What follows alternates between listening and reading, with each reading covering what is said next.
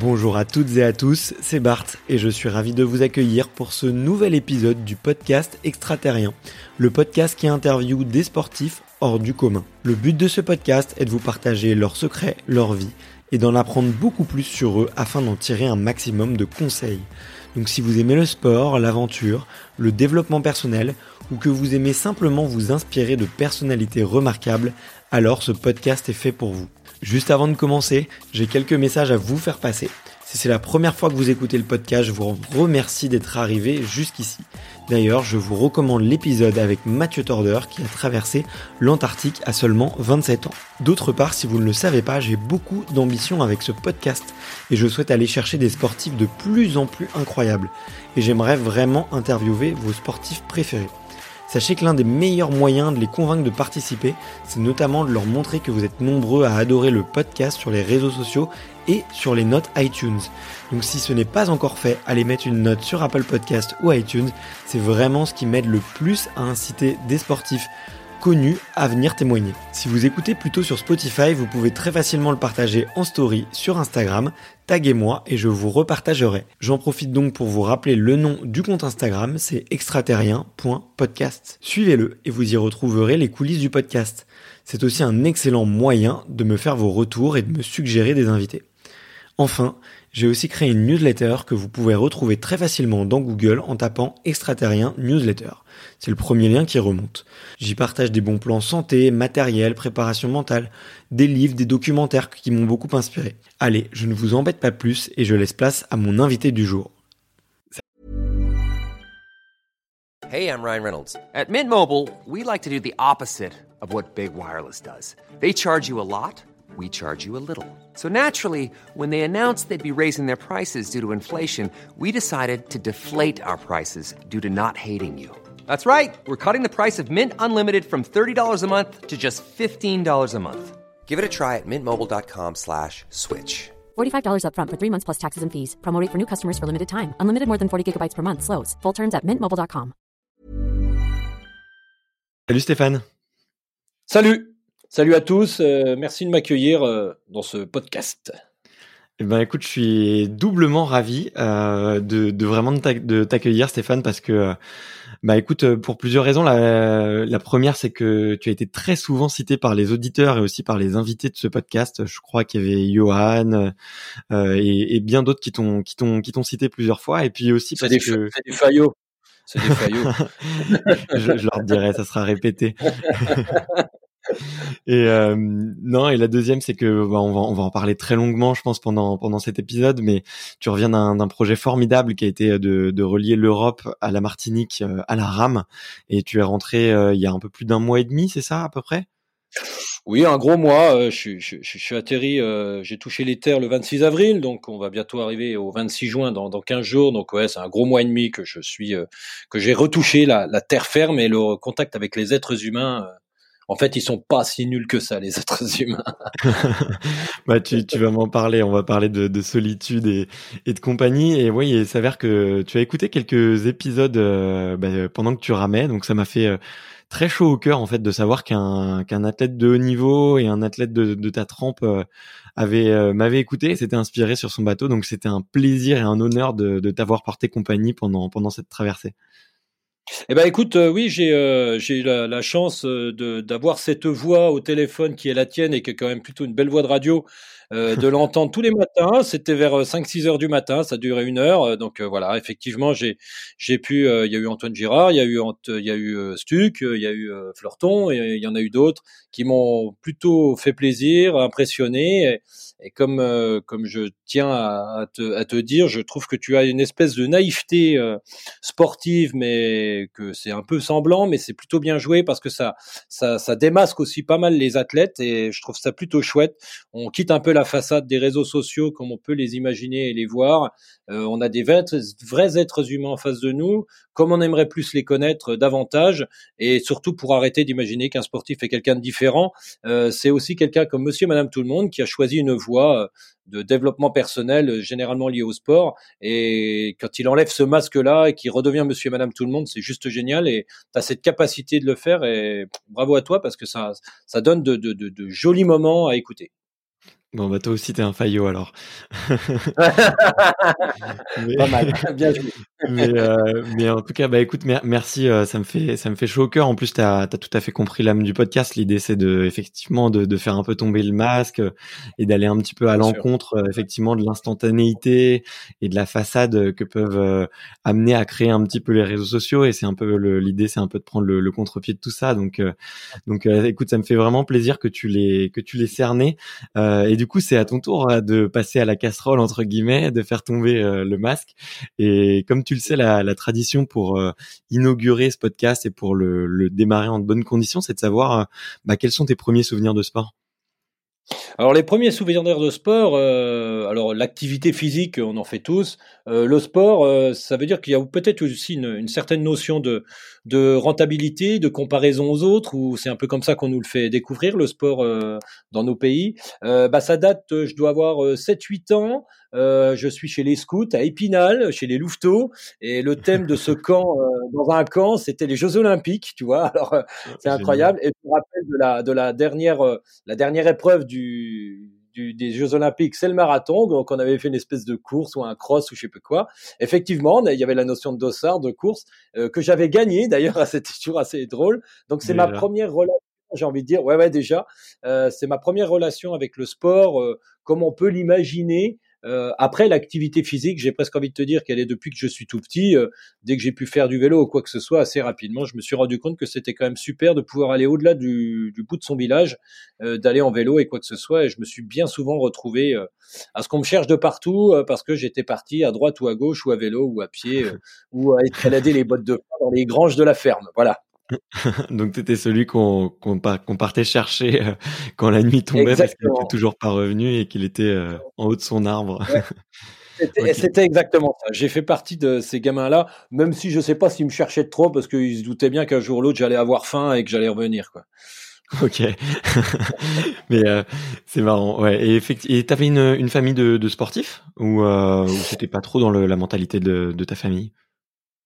Alors, euh, pas vraiment entre guillemets. En tout cas, j'ai jamais été freiné pour faire du sport. Euh, mes parents, mes parents tenaient une boucherie euh, sur Épinal, donc ça, c'est aussi quelque chose qui prend tellement de temps que les activités en dehors de ça, et, et puis c'était pas vraiment dans l'air du temps, et c'était pas vraiment dans la mentalité. J'ai presque envie de te dire que si on avait le temps de faire du sport, on ferait mieux de travailler un peu plus à l'école et à l'usine. Ce serait plus rentable que d'aller gesticuler. J'ai envie de te dire. Et c'était, c'était l'époque qui était comme ça. C'était différent. C'était attention, le sport comme on l'imagine peut-être comme loisir et après comme compétition et après bien au-delà, avec toutes ces belles valeurs et vertus enfin tout ce qu'on peut y voir autour du sport, c'est quelque chose de quand même assez moderne. Finalement, avant, euh, moi je vois là dans la montagne ou dans la campagne où je vis, euh, faire du sport, ça n'existait pas parce que du matin au soir, les gars étaient euh, bûcherons, euh, agriculteurs ou travaillaient beaucoup. Euh, la notion de travail était beaucoup plus mise en avant et notamment le travail physique. Donc finalement, mmh. faire du sport pour faire du sport, c'était quelque chose qui n'existait pas. Donc effectivement, moi c'était l'un de mes seuls loisirs parce que je partais pas en vacances. C'était tous les soirs de taper les baskets au collège Clémenceau à pas d'heure euh, avec les copains. C'était Roland Garros, on mettait une barrière au travers de la route et on jouait au tennis. Euh, c'était les Jeux Olympiques, on faisait tous les sports du monde. Voilà, c'était ça mon enfance euh, liée au sport. C'était, c'était ça tout le temps. Donc non, la famille, ils regardaient ça de loin parce qu'ils passaient beaucoup d'heures à travailler et que finalement l'éducation des enfants et, et voilà. Après, on faisait du sport effectivement parce que ça nous plaisait. On rentrait ou dans un club ou pas, mais en tout cas, c'était pas non plus une politique de famille, pas du tout. Il y avait d'autres intérêts et d'autres priorités dans la famille que le sport, c'est sûr. Ok, d'accord. Et, euh, vu que toi, tu faisais énormément de, de sport assez euh, assez jeune, euh, tu, avec le recul, qu'est-ce que tu, qu'est-ce qui te plaisait? C'était euh, le fait d'être avec les copains, le fait de te dépenser? Est-ce que tu as fait déjà un peu l'esprit de compétition, vu que tu as gagné ce premier cross avec avec les scouts Est-ce que tu, avec le recul, toi et la, maintenant le, on va dire la, la perspective que tu as, qu'est-ce qui te, qu'est-ce qui te plaisait le plus? Bon, ce qui me plaisait le plus, déjà, j'ai assez rapidement compris que c'était un, véritable sens de l'évasion, euh, mais de son quotidien. Euh, l'école, franchement, c'est pas du tout quelque chose qui me plaisait. Voire, euh, j'ai pas perdu mon temps à l'école, mais euh, c'était pas fait pour moi. Enfin, en tout cas, le système scolaire tel qu'il nous est présenté me, me convenait pas vraiment. Peu, peu importe, c'est pas qu'il est mauvais ou qu'il est bon, c'est qu'il ne me convenait pas. Donc, c'était quelque part euh, ma seule source de liberté. Je partais pas en vacances avec mes parents, je faisais très peu de choses avec mes parents. Donc, finalement, le sport et assez rapidement tombé comme quelque chose où on peut s'exprimer. Et vu que j'étais toujours en train d'en faire et que c'était, c'était peut-être physiquement, je me suis bien rendu compte que j'étais un peu meilleur que les autres. Donc il y a moyen de peut-être de se mettre un peu en valeur dans un groupe. Et quand on est jeune ado, voire euh, enfant et jeune ado, voire jeune adulte, euh, c'est aussi une manière d'exister. Et c'est, c'est indéniable euh, que, que, je le fais pour ça. Et puis euh, il y avait toujours un challenge entre copains. Et, et quand on est mâle, testostérone de la race humaine, généralement ça, ça, marche plutôt pas mal ce, le sport pour euh, pouvoir exprimer cette euh, cette espèce de rivalité de mal quoi entre guillemets. Donc c'était plutôt c'était plutôt chouette, toujours dans le bon esprit. J'ai jamais été un mauvais joueur, jamais un mauvais perdant. Euh, par contre, euh, j'adorais le challenge. Moi, j'adore me foutre sur la tronche avec les copains à l'entraînement ou quoi que ce soit. Euh, si c'est dans le jeu. Et le jeu, euh, beaucoup plus important pour moi que l'enjeu. Et, et, ça, ça me semble plutôt intéressant. Et depuis tout petit, ça a toujours été comme ça. J'ai jamais voulu rivaliser à tout prix en, confrontation directe. J'ai toujours trouvé d'autres chemins euh, pour pouvoir m'exprimer au travers du sport. Et, et ça a toujours été mais toujours dans le jeu, toujours dans la bonne humeur, jamais mauvais pardon. Ça, par contre, c'est les, les, côtés nocifs du sport et c'est pas ma tasse de thé. Quoi. Ouais, ok. Bah, en tout cas, ouais, c'est c'est hyper intéressant ce que tu dis parce que c'est vrai que dans la construction de l'ado, dans la construction d'un d'un jeune garçon ou d'une jeune fille, c'est c'est c'est quelque chose de de fondamental. Et maintenant, on s'en rend compte à quel point c'est nécessaire pour euh, l'éducation des enfants. Donc, euh, et que c'est que quel côté tu, enfin, d'un côté tu as tu avais raison et et cette intuition là, elle était euh, elle était bonne. Et et tu tu as tu as, tu as fait quel type de Vas-y, excuse-moi. Vas-y. Tu avais quelque chose à dire. Alors, ouais, si tu veux de ce ce côté euh, éducation, alors c'est très compliqué parce que euh, on, on, a tous en tant que parents envie de mettre ses enfants au sport et, euh, et donc force, ouais, c'est inévitable. Mais alors attention et, et c'est marrant, je le disais encore en conférence il y a, il y a deux trois jours en arrière, euh, les enfants ont très peu d'espace auquel ils peuvent être vraiment eux-mêmes. Euh, ils vont mmh. faire de la musique, ils vont se retrouver confrontés aussi à des exigences euh, liées à euh, faire quelque chose exactement comme il a été demandé pour pouvoir respecter exactement une partition. Euh, le côté créatif est surprenant, euh, j'ai envie de te dire, il n'est pas évident quand tu fais de la musique. Euh, quand tu vas peut-être faire de l'art ou quoi que ce soit. Et effectivement, alors euh, peut-être qu'après, une fois qu'ils ont répété leur gamme, ainsi de suite.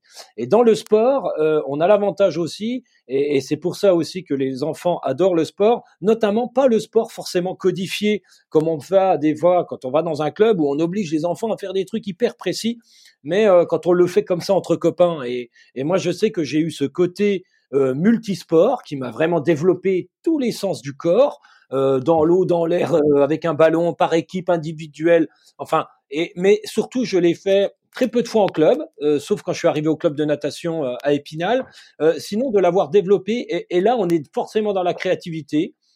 On est dans le vraiment soi-même. On y met le plus profond soi-même, la plus grande envie, et ça devient le truc le plus important à ses yeux. On n'est pas juste là pour faire ce qu'on nous dit de faire. À l'école, on fait ce qu'on nous dit de faire. Quand on arrive dans un club sportif, les éducateurs ont encore cette fâcheuse habitude de, bah, il faut faire comme ci, il faut faire comme ci, il faut faire comme ça, sans même des fois dire pourquoi. Et, c'est quand même des fois regrettable, mais c'est encore, euh, même si ça tente à s'améliorer, mais euh, faire du sport des fois comme ça, les gamins, je vois là près de chez moi qui font du skate, qui font, qui bougent, qui font, qui inventent des baskets, du, du, jeu de basket.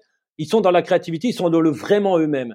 Et eh ben le sport est l'un des rares choses pour un enfant où il est vraiment lui-même et il s'exprime exactement comme lui le ressent au plus profond, sans être télécommandé par le monde extérieur, par le monde des adultes, par le monde de l'institution, par le monde de l'école, ainsi de suite.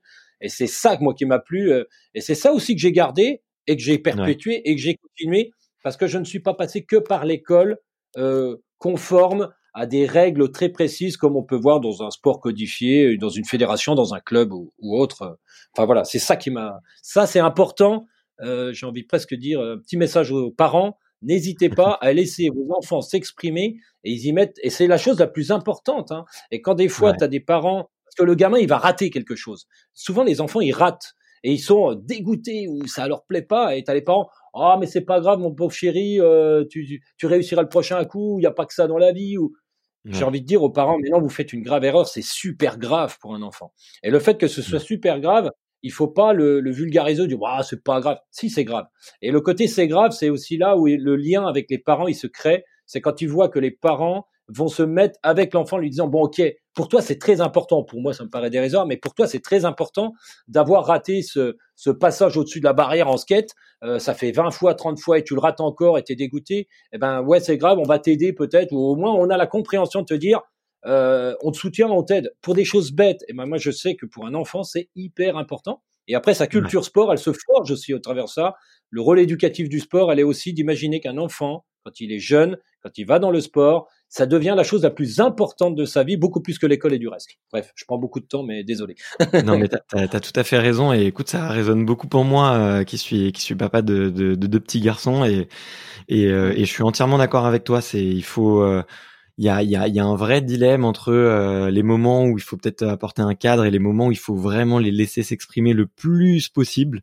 Euh, et il faut, il faut savoir faire la part des choses. Et effectivement, euh, euh quelque chose qui est très important, c'est effectivement de développer son, son empathie pour l'enfant. Et effectivement, quand, quand lui il souffre ou quand lui il est dégoûté d'avoir d'avoir échoué, et eh ben effectivement, il faut se mettre à sa place et trouver les mots pour pour l'encourager à réessayer, pour euh, pour lui lui donner euh, cette envie de de, de, ne pas lâcher et tout en tout en, en fait euh, respectant bah, sa colère, sa frustration et et, et c'est hyper important. Et d'ailleurs euh, instaurer une, une culture de l'échec et une culture de l'apprentissage dans une famille, c'est c'est quelque chose d'assez subtil à, à, mettre en place. Donc en tout cas ça ça résonne beaucoup pour moi et j'imagine que ça résonnera beaucoup beaucoup chez les auditeurs. Et mais tu as dit quelque chose qui m'a qui m'a fait quand même euh, qui m'a interpellé, c'est que tu avais fait très peu de, de sport en club euh, pendant pendant toute ta jeunesse. Euh, du coup, comment comment est-ce que et tu as dit aussi que tu avais fait beaucoup de, sports différents et du coup, bah comment est-ce que tu es tombé un peu dans le trail et qu'est-ce qui t'a attiré vers le trail? Oui, le, sport codifié, déjà pour des raisons économiques. imaginez aller demander ses parents de payer une licence de quoi que ce soit, ils ne voyaient pas grand-chose. je suis rentré, je suis rentré dans un club. J'avais 13, 14 ans, euh, je suis rentré par la natation, euh, parce que je voulais faire du triathlon, euh, parce que ça me semblait être le sport qui me plairait, au moins pour être remarqué, le sport un peu à, à l'époque, c'était un sport à la dure quelque part, tu vois, un sport, un sport incroyable. On pouvait se mettre en lumière ou au moins exister. J'avais pas la chance d'avoir des parents. J'étais pas bon à l'école. les, j'ai pas des parents qui allaient qui allait me proposer dans la vie tout ce qu'il était possible d'avoir. Donc il a fallu que j'aille chercher moi-même et au moins pour exister, bah, le sport était un bon outil et pourquoi pas réussir dans le triathlon. Il y avait un côté bravoure ou je sais pas comment on peut imaginer ça quand on a 13 ans. Enfin, c'est comme ça un petit peu que, que moi je, je le voyais. Euh, mais faire du triathlon quand tu sais pas trop nager. Euh, alors euh, j'allais nager sur les lignes d'eau avec Philippe Choquet dans la vieille piscine à Épinal et c'est marrant, je, je repense à ça. Et je nageais dans les lignes d'eau à côté des nageurs. Et un jour, je suis allé voir cet entraîneur qui entraînait des gens qui faisaient, je pense à Laetitia Chou et je pense à d'autres, au, fils Spletinski, c'est des gens qui nageaient en National 1 en natation. Et je suis allé le voir en lui demandant, mais moi je peux pas nager comme ces gens-là, je peux pas venir dans les d'eau. Mais il rigolait quand il voyait, je nageais comme un caillou à, côté des d'eau du club. C'était drôle. Et puis finalement, bah, je me suis comme je, par mimétisme, je me suis calé sur eux.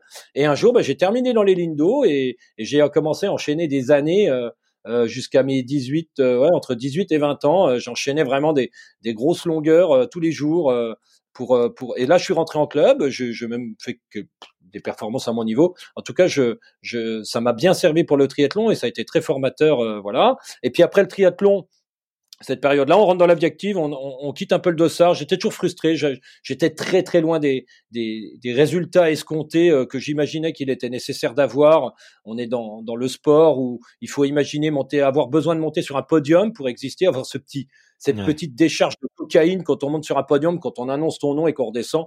J'y montais pas du tout. Au Tika, je passais beaucoup plus de temps à justifier la médiocrité de mes performances que de trouver des solutions pour être meilleur.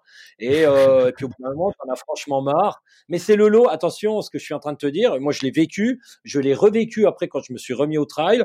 C'est le lot de 99% des coureurs quand tu passes la ligne d'arrivée d'un 10 km sur route et tu vas voir les athlètes et ils passent beaucoup de temps à te justifier avec des excuses qu'en fait ils auraient dû être largement meilleurs que ça, que d'ailleurs ils auraient même dû gagner la course et que ça rend pas service. Mais j'étais celui-là et, et, j'ai aussi eu besoin de, de, quitter cette manière de faire parce que ça ne me rendait pas heureux personnellement. Ça passait juste du temps à, à redosorer peut-être la façade ou, ou, quoi que ce soit, mais c'était pas du tout utile. Donc j'ai totalement quitté le monde du sport. Je ne voulais même plus prendre de dossard, ça m'énervait. Et je suis allé vers la grande randonnée. J'ai commencé à traverser des massifs en randonnée, à pied, ainsi de suite. Et puis en 2003, euh, ouais, 2003, je suis de, de, de, retour dans les Vosges après avoir euh, passer deux trois ans un petit peu à voir d'autres régions, à voir un petit peu autre chose avant de avant de m'installer du côté de Saint-Dié dans les Vosges. Et puis je découvre le trail au travers d'un d'un copain qui redevenait qui revenait d'un périple. Le trail n'existait pas proprement dit. Ce sport qui s'appelle mmh. maintenant le trail, le trail running, c'était pas du tout, euh, on l'appelle comme on veut, mais ça, ça n'existait pas proprement dit. Il y avait que quelques épreuves en France et encore, il y avait trois, quatre épreuves. Et je pense à la 6000D, les Templiers commençaient à naître. Enfin, il y, avait, il y avait pas grand grand chose.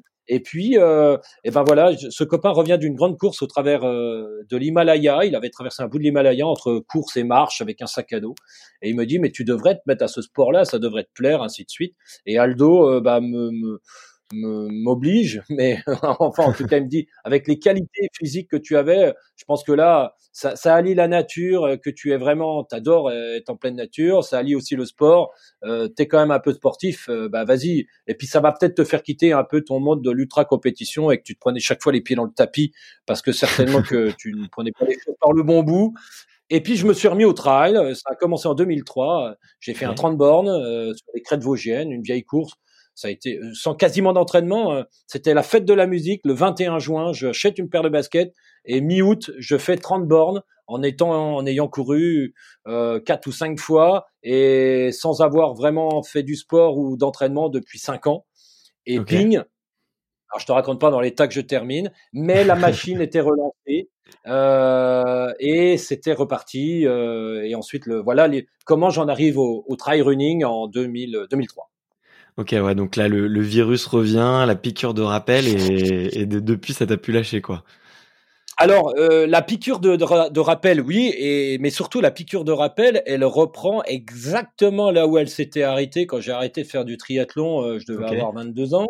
Euh, c'est-à-dire que je reprends exactement les mêmes histoires, c'est-à-dire que ce que va devenir la, la priorité ou effectivement le chef entre guillemets, c'était le plan d'entraînement, la monte, le cardio, la comparaison aux autres, euh, retrouver des excuses pour euh, pour parce que je passais plus de temps à imaginer que j'étais meilleur que ça, mais peut-être que j'avais une fausse image. Enfin, le sportif de base, euh, comme on peut. Euh, mais je l'étais. C'est pour ça, je peux en parler, mais je peux en parler tellement longtemps sur sur toutes les stratégies que le corps est capable de mettre en place pour euh, pour, pour mmh. c'est qu'un tas d'excuses, de justifications, de, de, de mais en tout cas c'est juste pour éviter parce que le, le sportif euh, que j'étais euh, ne veut pas un jour se foutre à poil devant la glace et accepter qu'il n'est que ça et que euh, surtout que le sport juste pour le sport ne mène pas à grand chose pour la vie mais bien souvent va isoler euh, va même frustrer, voire même euh, euh, finir par une incompréhension totale de son entourage,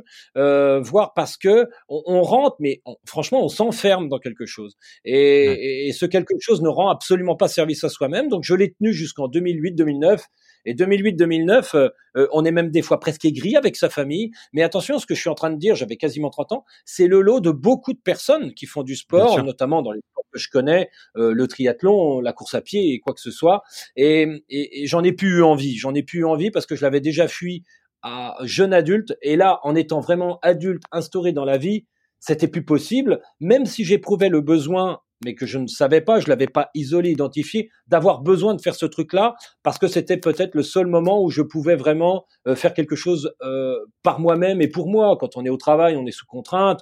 Euh, quand on est dans sa vie de famille, c'est plaisant, mais on a quand même tout un tas de responsabilités, d'obligations, de contraintes. Euh, c'est pas péjoratif, mais c'est comme ça, et d'avoir un moment purement pour soi. Il y a guère que dans le sport ou je sais pas la musique, la cuisine, ou enfin chacun choisit son hobby comme il en vit. Et, et c'était horrible d'en avoir presque envie de plus du tout même d'aller faire, d'aller me balader dans les bois parce que j'y mettais pas le, bon sens et les bonnes choses derrière. Donc je me suis totalement arrêté et c'est ce fameux déclencheur dans la vie, c'est 2009. Je suis rentré dans une librairie euh, et j'ai tout simplement demandé à la personne qui était en face de moi, euh, la librairie Le Neuf à, Saint-Dié, est-ce que vous avez des livres qui concernent le développement personnel, l'art du bonheur, euh, des livres ah. de philosophie? J'avais jamais lu un livre de ma vie, mais jamais un. je, suis reparti dans la vieille Twingo, le coffre rempli de bouquins. et puis, et voilà, et je suis allé chez moi et j'ai commencé à envoyer des bouquins un peu dans tous les sens. Euh, Et finalement, je me suis effectivement rendu compte, et notamment des livres de préparation mentale, ça commençait un petit peu à surgir. Euh, bien souvent des livres traduits, hein, parce qu'en France, il y a la préparation à très mauvaise presse avait et commence un petit peu à se démocratiser. Et puis voilà, et je me suis construit aussi euh, tout un univers totalement différent. Et surtout, j'ai découvert ce, ce formidable façon de, de, raisonner et de penser par rapport au sport, qui n'était totalement, ça n'était pas une fin en soi. Il fallait absolument pas faire du sport pour faire du sport, mais il fallait l'utiliser comme un outil de développement personnel. Et puis de là, euh, ça a été assez après toutes ces lectures, euh, ça a été assez rapide de me rappeler d'une phrase quand j'avais 13 ans de mon père euh, qui me prend entre quatre yeux entre guillemets et qui me dit euh, alors euh, je pense que lui ça venait vraiment du cœur ou c'était de la colère ou je sais pas quoi en gros t'es nul t'arriveras jamais à rien tu gesticules toute la journée ça te sert absolument à rien ça mène à rien tu ne vivras jamais du sport tu ne réussiras jamais dans le sport et encore moins à réussir à en vivre. Enfin ça ne le fera pas du tout donc ouvre les yeux et et voilà. Donc la vie a continué, mais se rappeler de cette phrase-là et de se dire, mais dis donc, est-ce que ce serait pas l'occasion d'utiliser le sport parce que finalement tu aimes ça, euh, gesticuler avec ton corps, mais euh, si on était capable de lui donner du sens et être capable euh, finalement, ma cause noble, est-ce que je serais pas en train à cette heure-ci de mettre tout en œuvre pour donner tort à cette personne ou à ce père qui m'a dit à mes, 13 ans que j'étais nul, que je n'arriverais pas dans le sport et que j'arriverais encore moins à en vivre? Eh ben, ce sera maintenant. C'est en 2009 on est au mois de mai ou du mois de juin. J'ouvre un blog qui s'appelle 47 minutes euh, et à partir de là, euh, je j'écris noir sur blanc dans l'un des premiers articles. Je me donne 4 ou 5 ans pour faire top 10 à l'ultra trail du Mont Blanc. Alors que le gars fait à peine dans les 30 premiers à une course au saucisson dans le coin, euh, aucune parce que j'adore les courses au saucisson, c'est tous mes potes qui organisent dans le coin des, des courses au saucisson, mais comme ça, bah voilà, c'est le terme dans le trail, tu vois. et, voilà. Et, à partir de là, euh, je me suis dit non, je vais arrêter d'aller m'entraîner pour faire du sport. En fait, je vais aller mettre en œuvre quelque chose qui va me permettre un jour d'avoir un, résultat remarqué, remarquable, probant, qui va me permettre de dire que j'assouvis une cause noble personnelle. Ma cause noble, donner tort à cette personne qui a 13 ans m'a dit que j'étais nul et que je n'arriverais jamais à avoir un résultat le sport et encore moins à en vivre. Ok. Et eh ben maintenant, je vais tout mettre en œuvre. Donc finalement, j'exagère en disant mais le trail, je m'en fous. Non, ce qui m'intéressait, c'était d'avoir un résultat qui me permette de donner tort à cette personne et d'assouvir une cause noble personnelle.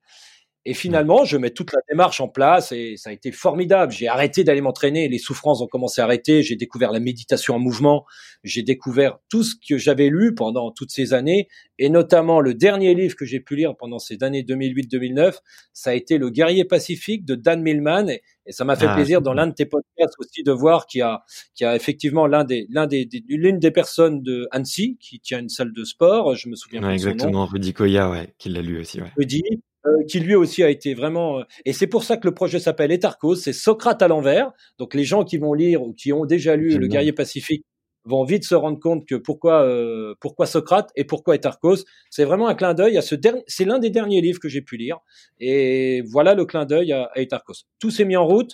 Euh, et à partir de là, il y a eu une progression fulgurante parce qu'effectivement, euh, je passais beaucoup de temps avec des pensées parasites. La, la pensée parasite, c'est le petit bonhomme sur l'épaule qui mhm. te parle pendant que tu es en train de faire une activité physique et qui te raconte tout des tas de trucs, ou notamment, bah tiens, le prochain ravitaillement il est dans tant de temps, et si je faisais une bonne place, ça me permettrait de. Enfin, alors qu'on n'est pas là du tout là pour ça. On est juste là pour courir du mieux possible, d'avoir la gestuelle la plus adaptée à l'environnement dans lequel tu te trouves, ainsi de suite. Enfin bref. Et à partir de là, s'en est découlé tout un cheminement, une mise en place d'une méthode très personnelle euh, qui m'a permis, en 2014, effectivement, de finir euh, dans le top 10 euh, à l'Ultra Trail du Mont Blanc. Et à partir de là, c'est vrai que tout s'est enchaîné. la préparation mentale, ça a été la rencontre avec Mathieu Péché et Gauthier, euh, qui font médaille au jeu à Rio, qui me disent, tiens, c'est hyper intrigant, est-ce que tu pourrais nous expliquer un peu ta démarche, ainsi de suite, le diplôme de préparateur mental? Donc finalement, tout se mettait en place euh, euh, pour pour la suite jusqu'à maintenant et jusque tout ce qui arrive. Mais en tout cas, j'ai su mettre en place en 2009 devenir champion du monde de mon monde. C'est né en 2009 et ça me semblait beaucoup plus intéressant de, de, fonctionner comme ça que de ressembler à. Parce que si c'était aussi facile que ça d'avoir une méthode euh, purement simplement et que basé que sur le corps physique, il suffit de s'entraîner comme Gebre Selassie et tu fais 2h04 au marathon. C'est totalement faux. Ça ne marchera jamais. Euh, c'est pas si simple que ça la course à pied? Attends, moi, je, déchire le contrat, je, me, je change de sport. Attends. Ça serait génial si c'était comme ça, mais non, pas de bol, ça, ça fonctionne pas. Et, même encore bien ce que je, ce que je mettais en place pour moi-même il y a encore quelques années en arrière euh, pour faire partie des, enfin, donner le meilleur de moi en trail. Et eh ben là, actuellement que je suis en train, mais on va en parler après. Eh ben je suis obligé en sans cesse, ce qui était vrai hier est faux demain. Enfin, il y a, y, y a rien de vrai. C'est totale métamorphose en permanence. Et c'est ça, c'est ça qui m'a vraiment, mais surtout cette cause noble personnelle. Ça, ça a été un formidable moteur. Alors, et chacun on en a une. faut pas me le faire croire. Tous les athlètes que j'accompagne, si on creuse un peu, tout le monde en a une. Et quand on appuie là-dessus et que le sport devient un outil de développement personnel, on touche les étoiles. En tout cas, on touche ses propres étoiles de son propre monde. Et à partir de là, ça a du sens, c'est classe, c'est beau, et on est fier de soi. Et généralement, on dégage une énergie positive autour de soi qui est quand même beaucoup plus sympa que le type qui revient à la maison le dimanche midi en passant euh, deux heures à justifier devant toute sa famille, la belle famille et compagnie, pourquoi il n'a fait que 38 minutes alors qu'il était persuadé qu'il ferait 33 minutes aux 10 km. Et c'est juste saoulant. c'est insupportable. bah, écoute, ça fait énormément de sens euh, tout ce que tu dis euh, et, et je suis entièrement d'accord avec toi. Je pense que tous les Si je dois faire un petit peu un, un, retour en arrière sur toutes les interviews que j'ai fait, je pense que le, le point commun, c'est que tous ces tous ces champions, ils ont trouvé euh, effectivement cette cause noble. Alors moi, j'avais l'habitude de dire, ils ont trouvé leur pourquoi, pourquoi ils le font, pourquoi est-ce qu'ils se dépassent. Mais euh, le terme cause noble personnelle, j'aime j'aime beaucoup en tout cas, et, euh, et ça et ça résonne ça résonne tout à fait. Et est-ce que tu penses pas d'ailleurs que hum, on, on, ressent qu'il y avait peut-être un petit peu de, de, de, colère dans ce jeune Stéphane euh, vis-à-vis de son père ou vis-à-vis des remarques qu'il a, a reçues, qu'il a entendues quand il était plus jeune. Est-ce que tu penses pas que justement ce, ce manque de, de, de confiance qu'il y avait autour de, de toi, et eh ben en fait ça a pas provoqué justement ce sportif qui, qui rouspétait et, et en fait euh, qui qui pas pas heureux? Moi je trouve que c'est c'est quand même très lié, tu vois, le, le fait que il y ait euh, qu'il y ait des gens qui te fassent pas confiance et que du coup bah tu t'entraînes pas forcément de la bonne manière et que tu trouves pas forcément ton pourquoi et que bah le jour où tu ouvres cette porte ou cette boîte de Pandore, j'ai presque envie d'appeler ça comme ça, et ben finalement tu tu, découvres euh, tu découvres tout, toute la beauté du sport et, et toute la beauté de de toi ce qu'il y a au fond au plus profond de toi quoi.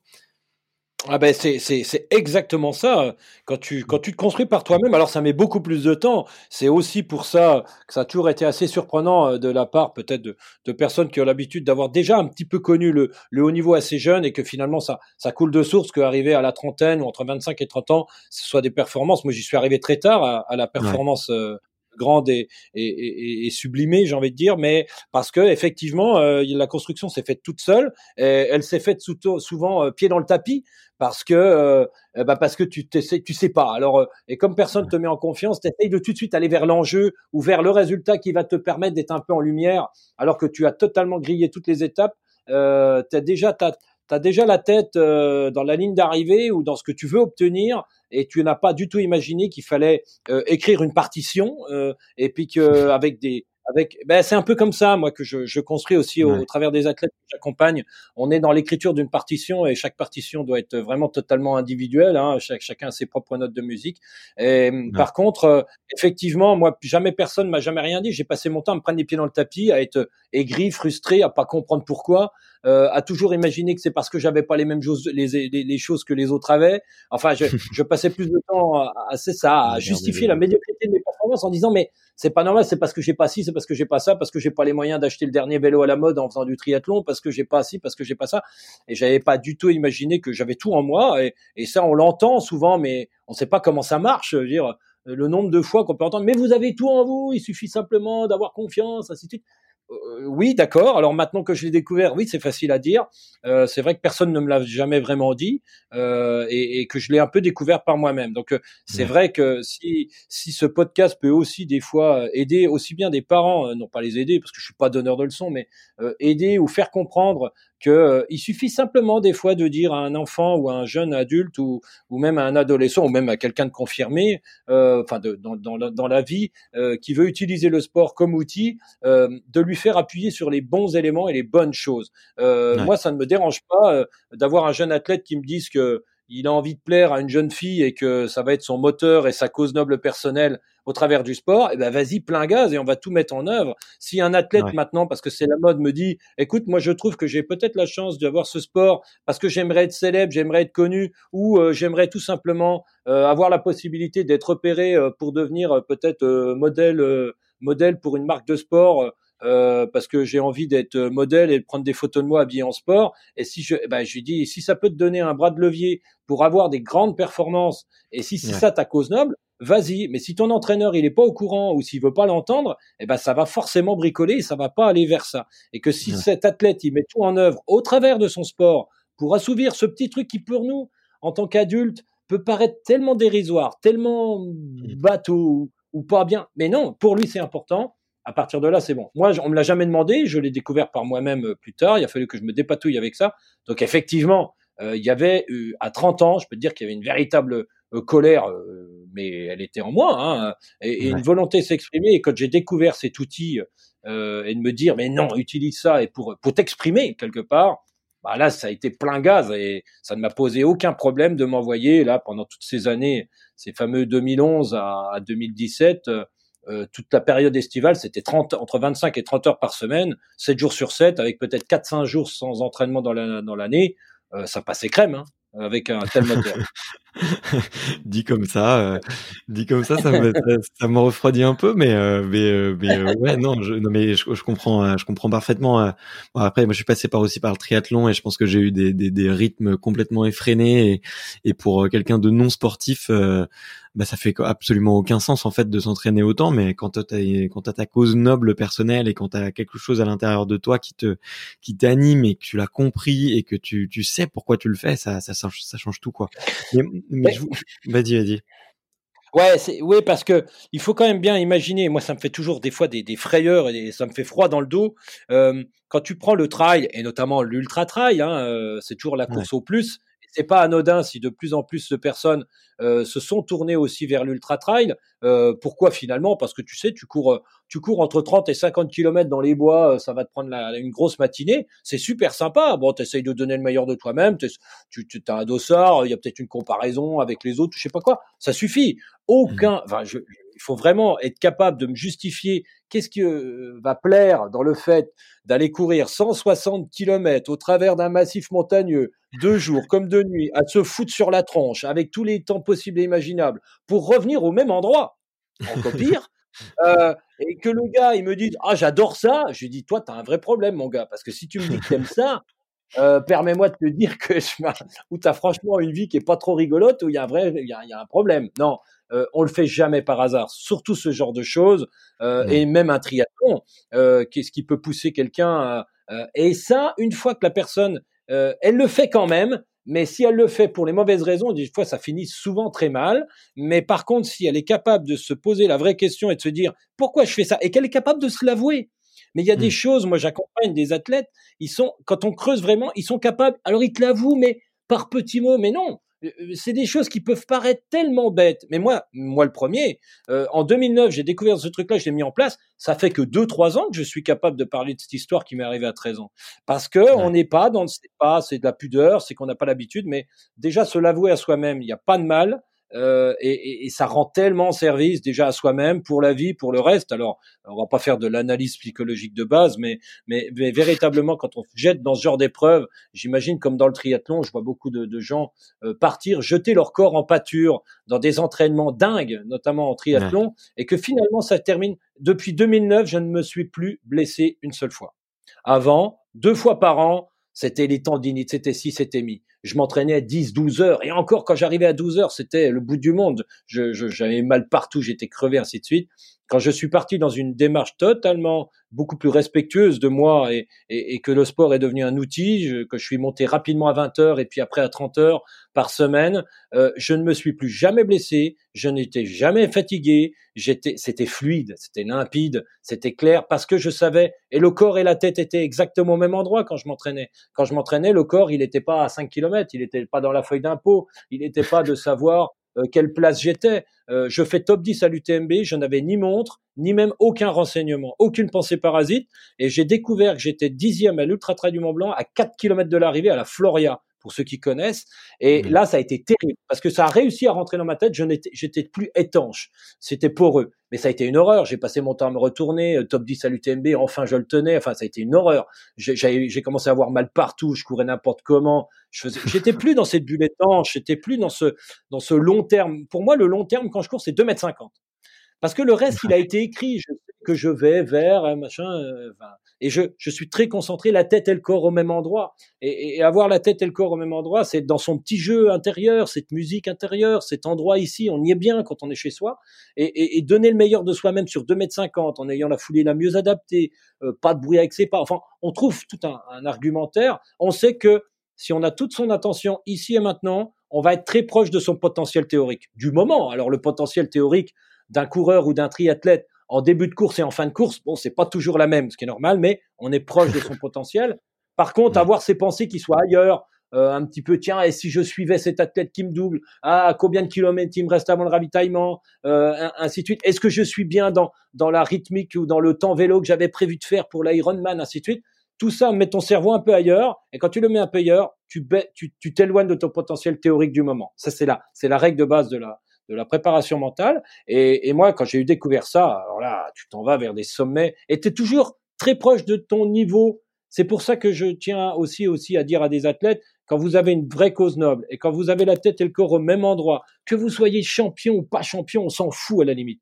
Mais quand vous savez que votre attention est exactement portée sur ce que vous êtes en train de faire, courir, nager, faire du vélo, de l'escalade, enfin, peu importe le, sport. Si vous êtes vraiment toute votre attention ici et maintenant, elle n'est pas dans votre feuille d'impôt, elle n'est pas ailleurs, elle n'est pas dans la concurrence, elle n'est pas dans votre place, dans le temps, dans ceci, dans cela, dans le plan d'entraînement, je sais pas quoi. Vous êtes ici et maintenant, votre tête et votre corps au même endroit, exactement ce que vous faites. Vous êtes proche de votre potentiel théorique du moment, des moments de vie, des moments d'ainsi de suite, on s'en fout. Mhm et c'est lié généralement avec le plaisir et du bonheur de ce que vous êtes en train de faire et une certaine fierté. Quand on est proche de ce qu'on est capable de faire, combien d'athlètes me disent "Oh, à l'entraînement, je suis capable de ça, en compétition, je fais autre chose, du coup ça m'énerve, je suis pas bien, machin bidule." Non, c'est parce que ton cerveau est un peu ailleurs, il est peut-être dans l'enjeu de la performance, il est dans l'autre, il est dans la dans l'obtention d'un résultat à tout prix, enfin j'en sais rien. Mais non, quand tu es proche de ton potentiel théorique, tu es proche du moment de bonheur. Et peu importe le niveau, peu importe que tu reviennes de blessure, peu importe que tu es vieilli, peu importe que tu ne referas plus jamais les performances que tu as faites il y a dix ans, si tu es proche de ton potentiel théorique, donc proche du moment euh, de ce que tu es, tu passes un bon moment avec toi-même et tu es fier de toi et c'est là aussi la clé. I'm Sandra, and I'm just the professional your small business was looking for. But you didn't hire me because you didn't use LinkedIn jobs. LinkedIn has professionals you can't find anywhere else, including those who aren't actively looking for a new job but might be open to the perfect role, like me. In a given month, over 70% of LinkedIn users don't visit other leading job sites. So if you're not looking on LinkedIn, you'll miss out on great candidates like Sandra. Start hiring professionals like a professional. Post your free job on linkedin.com/people today. Ouais, ok. Bah écoute, euh, ouais, écoute, merci euh, infiniment parce que c'est plein, plein, plein d'outils euh, qui vont être hyper utiles aux auditeurs et je pense qu'il y a plein, plein de bonnes choses à en tirer. moi aussi, je suis un peu dans cette quête, tu vois, un petit peu euh, je sais pas si, si le terme spirituel est bon, mais en tout cas vraiment à rechercher à, à vivre l'instant présent et, et, vraiment à savourer et être en accord, à être aligné avec moi-même. C'est des choses que, que je recherche de plus en plus et euh, donc euh, donc c'est génial d'avoir d'avoir tous ces outils et, et, et, que tu puisses nous partager tout ça. Moi j'avais une petite question, c'était un peu sur les tu vois, par rapport à tes débuts dans le coaching mental, tu l'as dit, c'était pas évident.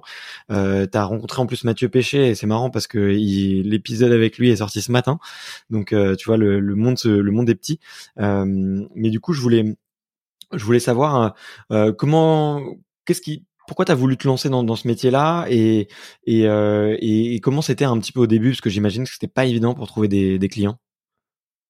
Alors, euh, bon, déjà les clients, euh, bof, moi je suis pas trop client tariste, mais euh, eh ben, euh, c'est Mathieu. Je suis bien obligé de parler de Mathieu euh, euh, parce que au tout début, c'est même Mathieu qui m'a qui m'a proposé, qui me dit mais tout ce que tu as découvert, tout ce que tu mets en place, écoute, moi je suis pas trop fan, mais j'ai l'impression que ça s'appelle de la préparation mentale. Je n'en savais même rien. Ça en est en 2000, ouais, 2014. Et effectivement, donc bah je me renseigne. Il me dit tiens, va voir, il y a un diplôme, va, va voir sur Paris avec transfert ainsi de suite, euh, en lien avec avec l'INSEP, ainsi de suite. Bah écoute, euh, bah, je me renseigne et je passe. Et effectivement, tout ce que je suis en train de te dire, moi je l'avais découvert, mais avec mes mots, et c'était totalement incompréhensible pour mon entourage. Déjà là, euh, les cinq minutes que je viens de te faire une explication, c'était peut-être déjà mon naturel un peu brouillon, et puis peut-être aussi des explications un peu compliquées. Alors imagine juste ce que j'ai découvert par moi-même, c'était totalement incompréhensible par qui que ce soit. Donc finalement, là, le diplôme de préparation mentale déjà m'a permis aussi d'être capable de, de cadrer, d'expliquer vraiment les, les phénomènes qui se passent euh, parce que c'est très concret la préparation mentale, mais euh, c'était aussi c'était aussi l'occasion d'avoir aussi d'autres outils, d'autres éléments pour pouvoir aussi être capable, euh, que ce soit pour un sport collectif, féminin, masculin, enfin toutes les différences, les parents, l'entourage, le, le, coach, les objectifs, enfin tout ce qui est vraiment lié à la préparation mentale, c'était c'était de pouvoir le décortiquer, l'expliquer et, et, de pouvoir avoir une, une relation très concrète. Après, le fait qu'on se rapproche de moi, c'est-à-dire que depuis 2009 et notamment depuis une performance, parce que tant que c'est bien beau d'annoncer des trucs, mais on est encore en France, hein, faut pas l'oublier, et tant que tu n'es pas capable de poser quelque chose sur la table, les gens, euh, tu n'es absolument pas crédible. Et puis du jour au lendemain, tout ce que disait Stéphane Brognard au travers de son blog, c'était franchement que de la merde. Et puis le jour où il fait top 10 à l'UTMB, ça devient des paroles divines. Alors, enfin divines, j'exagère, mais Enfin, ça devient crédible. c'est juste improbable, mais c'est comme ça. Pourtant, rien n'a changé chez moi. Je reste toujours un peu euh, l'enfant de la campagne qui qui, a, qui, qui, qui, qui, cherche des choses. Mais bon, dans la tête des gens, ça avait changé. Et notamment, c'est un formidable spot de pub. Effectivement. Alors moi, ça avait assouvi ma cause noble personnelle, mais pour d'autres, c'était peut-être devenu un, un, un intérêt. En tout cas, tu te mets en lumière et le fait de se mettre en lumière, bah, c'est aussi l'intérêt de dire, bah voilà, voilà quelle a été mon histoire et voilà que j'en ai fait mon métier. Et si vous êtes intéressé, peut-être non pas que je vous raconte mon histoire parce que ok, c'est bien gentil, mais que chaque athlète a aussi sa véritable problématique et que si elle peut, parce que c'est pas moi hein, qui est après sur le terrain, mais parce que le but de la préparation mentale, faut pas oublier, c'est de rendre l'athlète autonome. Donc finalement, l'athlète a toutes ses pensées parasites la tête à toutes ces problématiques euh, liées à la relation avec l'entraîneur, liées à la relation avec l'entourage, liées à la relation avec soi-même, liées à l'intérêt et le pourquoi et le ce pourquoi il fait ce sport-là. En tout cas, il y a quand même tout un alignement des planètes à mettre en place hein, pour que ce soit fluide et que ça puisse passer, euh, qu'il était nécessaire de s'entourer d'un préparateur mental qui lui permette aussi de lui apporter les compétences acquises euh, personnellement, mais aussi au travers du diplôme, euh, que lui en fasse aussi sa tambouille, sa soupe, que l'échange se fasse de façon horizontale et pas de façon linéaire, de supériorité d'un entraîneur, d'une famille, d'un partenaire ou de quoi que ce soit, hors de question.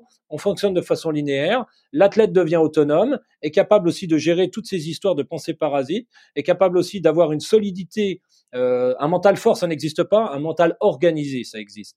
Donc ça veut dire, il sait aussi à quel moment les choses peuvent peut-être euh, flancher. Et à partir de là, eh ben, il est autonome. Euh, les choses sont construites, elles ont du sens. C'est pas juste gesticuler pour gesticuler. Et on arrive à quelque chose qui se tient, qui a du sens, qui est crédible, qui est solide, qui est beau. Et il en fait un art. Moi, quand je regarde Peter Sagan, je vois pas un cycliste je vois Peter Sagan avant de voir un cycliste. C'est-à-dire qu'il est champion du monde de son monde. Il est Peter Sagan, il n'est pas cycliste. Euh, et je crois que moi, quand je vois Usain Bolt, je vois pas un coureur de 100 mètres. Je vois Usain Bolt.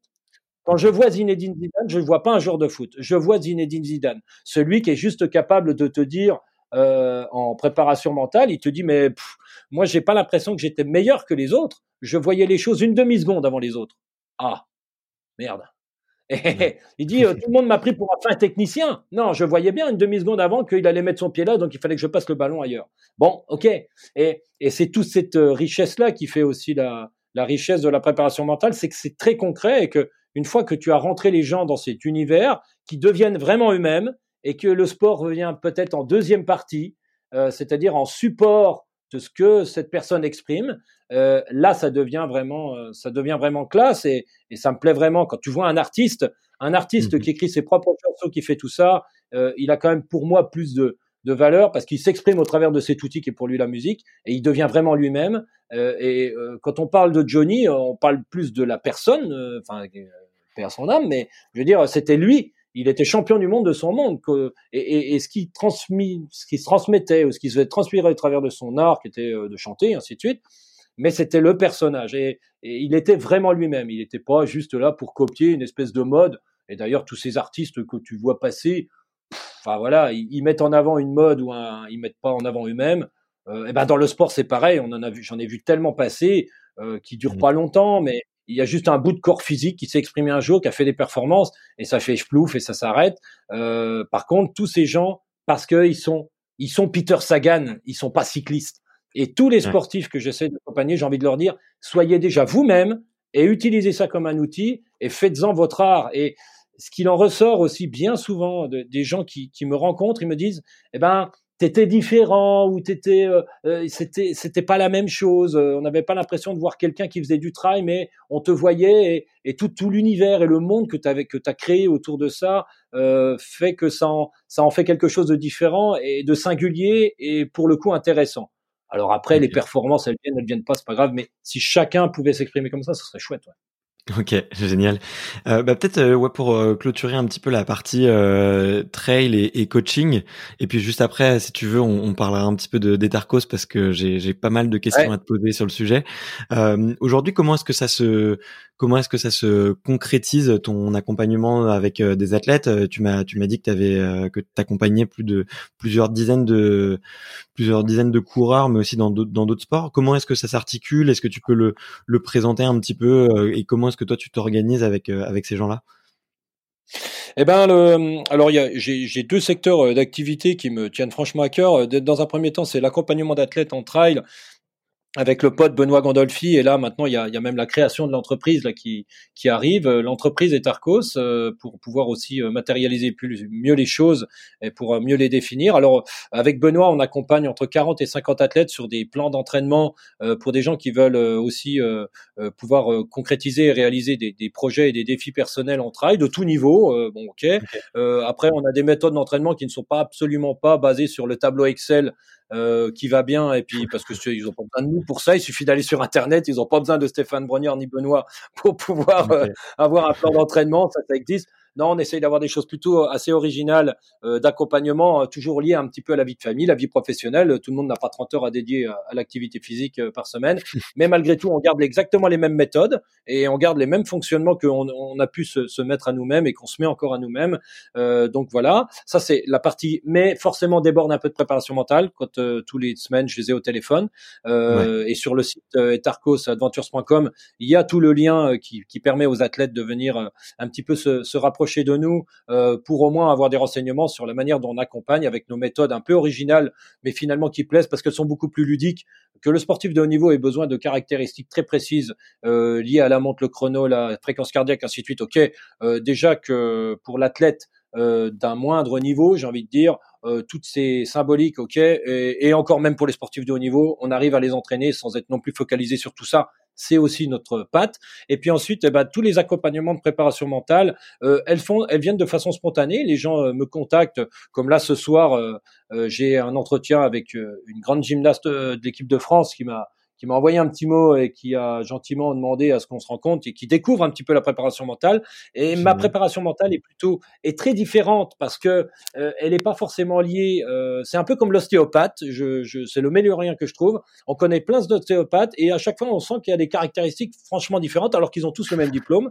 Euh, moi, je suis exactement pareil en préparation mentale. Je suis sur le concret parce que parce que je suis un sportif aussi et que j'ai envie de choses concrètes qui se voient, qui se touchent. Et c'est presque plus concret. Euh, tout ce que je viens de t'expliquer là, finalement, ça a plus de retentissement euh, de trouver des parades, ces petits pantés parasites, cette petite giclette qui va enlever ce petit bonhomme sur l'épaule là qui te parle et qui te qui t'embête, ou en tout cas qui te fait t'éloigner de, de, ton potentiel théorique. Et ça, tout ça, c'est très très concret. Ça se touche et moi, je suis plutôt là-dedans. Euh, toutes les choses un peu subjectives euh, d'imagerie, d'ancrage et compagnie, je travaille un peu dessus, mais beaucoup moins. Donc finalement, des athlètes viennent se rapprocher de moi, peut-être pour travailler une partie très concrète on, on débroussaille à coup de serpette hein, avec moi. Euh, ça, on n'y met pas de blanc parce que c'est ma patte aussi, tu vois.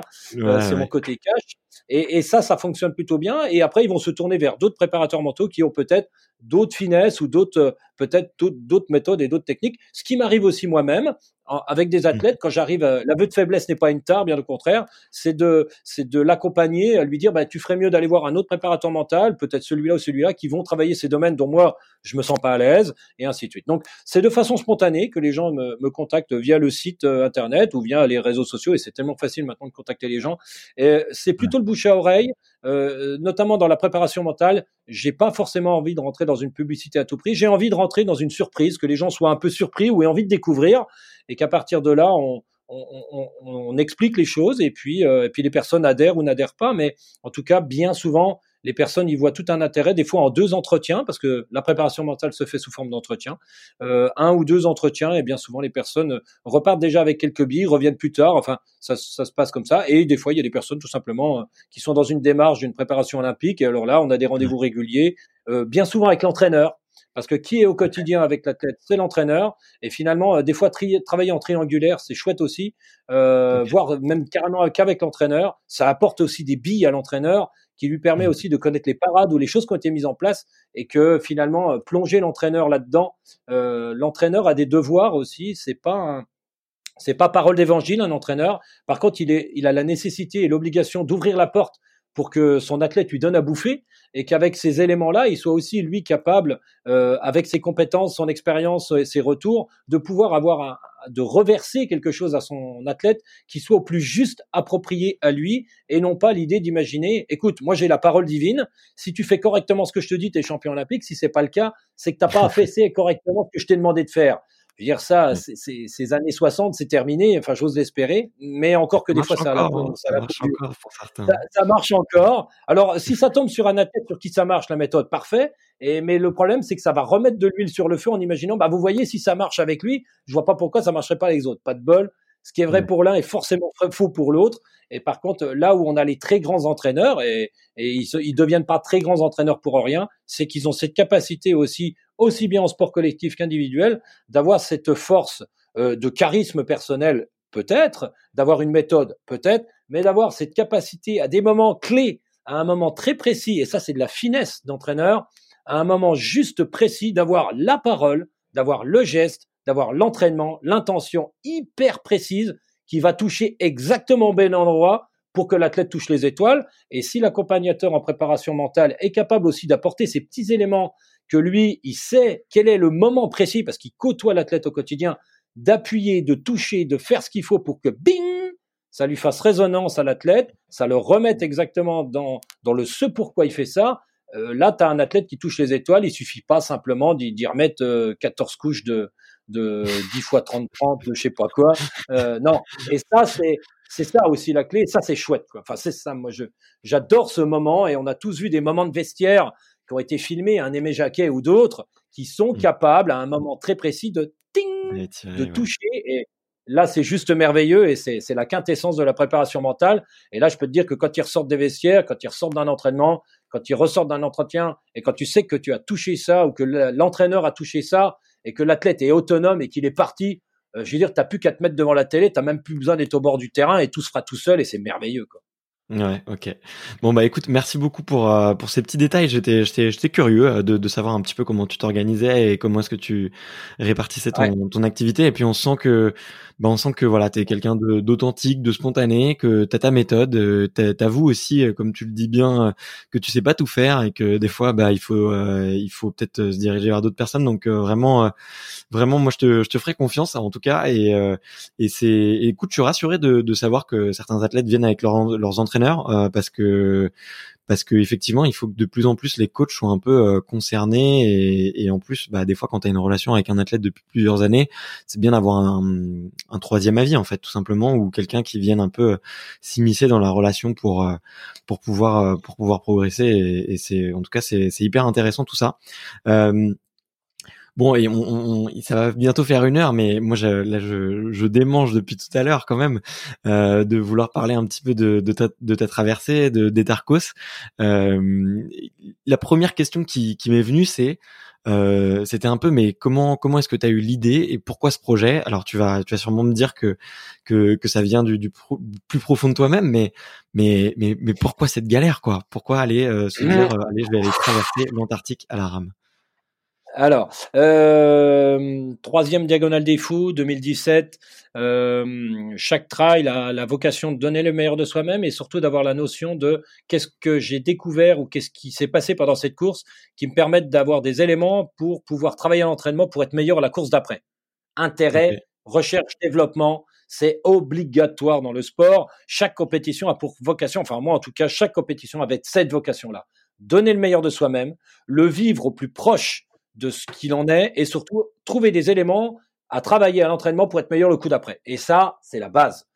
une fois que j'arrive à la troisième diagonale des fous, je fais ça depuis tellement longtemps, j'ai envie de te dire, depuis 2003, depuis 2009 et ça, que j'ai plus beaucoup d'éléments. En tout cas, j'ai l'impression d'être arrivé à cette fameuse zone qui s'appelle la zone de confort, euh, non pas dans la performance, c'est pas pour ça que je l'avais gagné la course, mais euh, par contre arriver à ma quintessence un peu. Euh, et là, tu te dis bon, Steph, euh, tu as assouvi ta cause non personnelle, euh, la démarche elle est bien affirmée mais tu arrives zone de confort et ça s'appelle juste le début de la fin. Tu vas commencer à fossiliser, coaguler, et t'as pas envie de devenir comme ces vieux sportifs un peu aigris de façon pathétique. Euh, donc, euh, trouve un truc. Et le seul truc que je te reconnaisse, euh, et c'est plutôt une méthode qui marche bien, c'est de se fixer un impossible et de le rendre possible. En 2009, quand je te dis euh, que j'ai eu envie de faire top 10 à l'UTMB, excuse-moi de te dire que c'était plus qu'impossible. Euh, et là, je cherche. Et je dis, bon, quels sont, quel est ton outil? C'est la gesticulation physique. C'est de se dépasser, c'est de créer de l'émotion, c'est de faire du spectacle, c'est tout ça aussi Stéphane Brognard. Donc reprends les mêmes composantes, euh, cherche un peu là-dedans, mais dans tous les cas, euh, il semblerait que tu te fixes un nouvel impossible et qui aille pour le deuxième étage de la de la fusée. La première, c'était oui, je suis capable de réussir dans le sport, en faisant un top 10 à UTMB, de, de confirmer. Et la deuxième, c'est oui, on est capable d'en vivre, donc de créer peut-être une entreprise ou quelqu'un d'aller vers quelque chose de, de, plus grand au travers de la préparation mentale, l'accompagnement des athlètes, parce que j'ai aussi, je sens au plus profond de moi-même cette vocation. Et je dis, bah, euh, est-ce qu'il serait pas mal aussi de le prouver par un défi ou par quelque chose avec toutes ces composantes et qui te permettent de le réaliser? Alors je cherche, je cherche, je cherche. J'avais j'avais émis trois souhaits euh, dans c'est impossible. Il est on est à Orly. J'attends ma valise après la diagonale des fous, retour de la réunion, la valise tarde à arriver, enfin sur les tapis, ça dure plus d'une heure et demie et je cherche avec mon téléphone. Et vraiment comme ça en 2017, fin octobre, après la diagonale des fous, et je cherche, je cherche, je cherche et puis je vois et je cherche un truc qui me paraît à mes yeux totalement impossible. Donc euh, euh, je parle de vouloir traverser l'Amazonie euh, d'est en ouest à pied. Bon, Mike Horn l'avait déjà fait, puis c'est pas si impossible que ça sur le principe qu'on est sur Terre, ainsi de suite. me faire m'isoler tout seul sur une île déserte et qu'on vienne me rechercher un an après et que je puisse filmer un peu tout ce qui s'y est passé. Ok, mais il n'y avait pas la notion de voyage et là ce serait un vrai tour de force parce que socialement j'ai aussi j'aime j'adore être seul mais j'adore les autres, j'adore j'adore ce, ce, côté social. Donc j'ai dit bon, peut-être, mais il n'y a pas la notion de voyage, ça va pas. Et je trouve, je dis bah effectivement, ça va être dans l'eau. J'habite au fin fond des Vosges, à côté du lac de Géramé, la mer, on est des années-lumière. Et je me dis euh, ouais, pourquoi pas, ça peut être sympa. Et, et, je tombe forcément sur un truc, euh, euh Rame Guyane, une course qui existait il y a quelques années. Euh, je tombe sur Daboville, Maud Fontenoy. Je dis, eh oui, la rame. Finalement, il n'y a pas beaucoup, sinon à la voile, mais bon, c'est pas vraiment moi qui le fais. Et je sors de l'aéroport et je dis, bah voilà, dans 4 ans, 5 ans, je traverserai l'océan Pacifique à la rame. Bam et j'annonce ça sur les réseaux sociaux. Et, et, là, tu es pris au piège. Et c'est ça qui est génial. C'est bon, c'est très américain. En France, on le fait pas. Ouais, il fait ça pour se la péter euh, parce qu'il commence à trouver saturation en trail, donc euh, il faut bien qu'il se relance. Enfin, t'entends tout.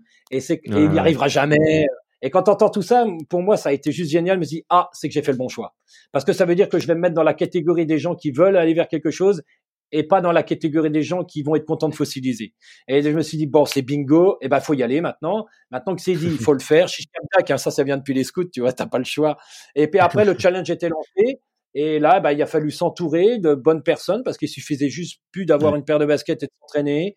Euh, il a fallu être capable, presque comme un chef d'entreprise, d'être un peu leadership, de tenter des trucs avec avec des discords, avec des gens qui sont d'accord, plus d'accord, des gens qui qui partent, qui reviennent, des gens qui se mettent à 200%, des autres qui et pour tout ça, faire euh, avec des runs d'entraînement, avec euh, un petit peu de préparation. Et puis, avant d'aller dans le Pacifique, j'avais prévu de faire au large de Brest, donc faire tracter mon bateau au large, revenir parce qu'on ne peut aller que dans le sens du vent et du courant, aller au large de mmh. Brest, se faire ramener le bateau, enfin ramener le bateau moi-même à la rame, faire un test d'au moins 15 jours, 3 semaines avant d'aller dans le Pacifique.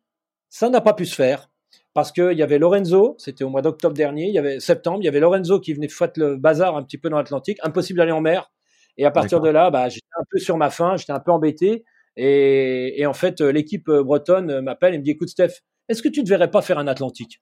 Euh, Par contre, c'est dans, il faut y aller euh, fin janvier ou il faut y aller euh, courant janvier maximum. Profiter des alizés et du courant euh, qui prend naissance euh, Espagne-Afrique et qui va jusqu'en Martinique, qui se chauffe et qui revient par le Gulf Stream euh, en côte européenne. Alors je lui dis bah écoute, ok, donc on, on, met les bouchées doubles pour préparer le bateau qui était déjà en phase d'être d'être prête pour janvier 2021, donc c'était pour l'année prochaine faire le Pacifique. Et me voilà parti dans un Atlantique euh, février, donc fin janvier, parce que j'avais beaucoup de, conférences en mois de janvier, donc j'étais un peu pris. Et donc fin janvier, j'arrive à El Hierro, c'est les îles Canaries, c'est au large de Dakar, c'est ce petit chapelet d'îles qui appartient à l'Espagne, l'île la plus au sud-ouest, petite île, El Hierro. On arrive là-bas, j'ai jamais mis vraiment les pieds en mer pour le coup. Euh, on prépare le bateau, euh, on finalise le bateau. Il y a toujours des, choses de dernière minute.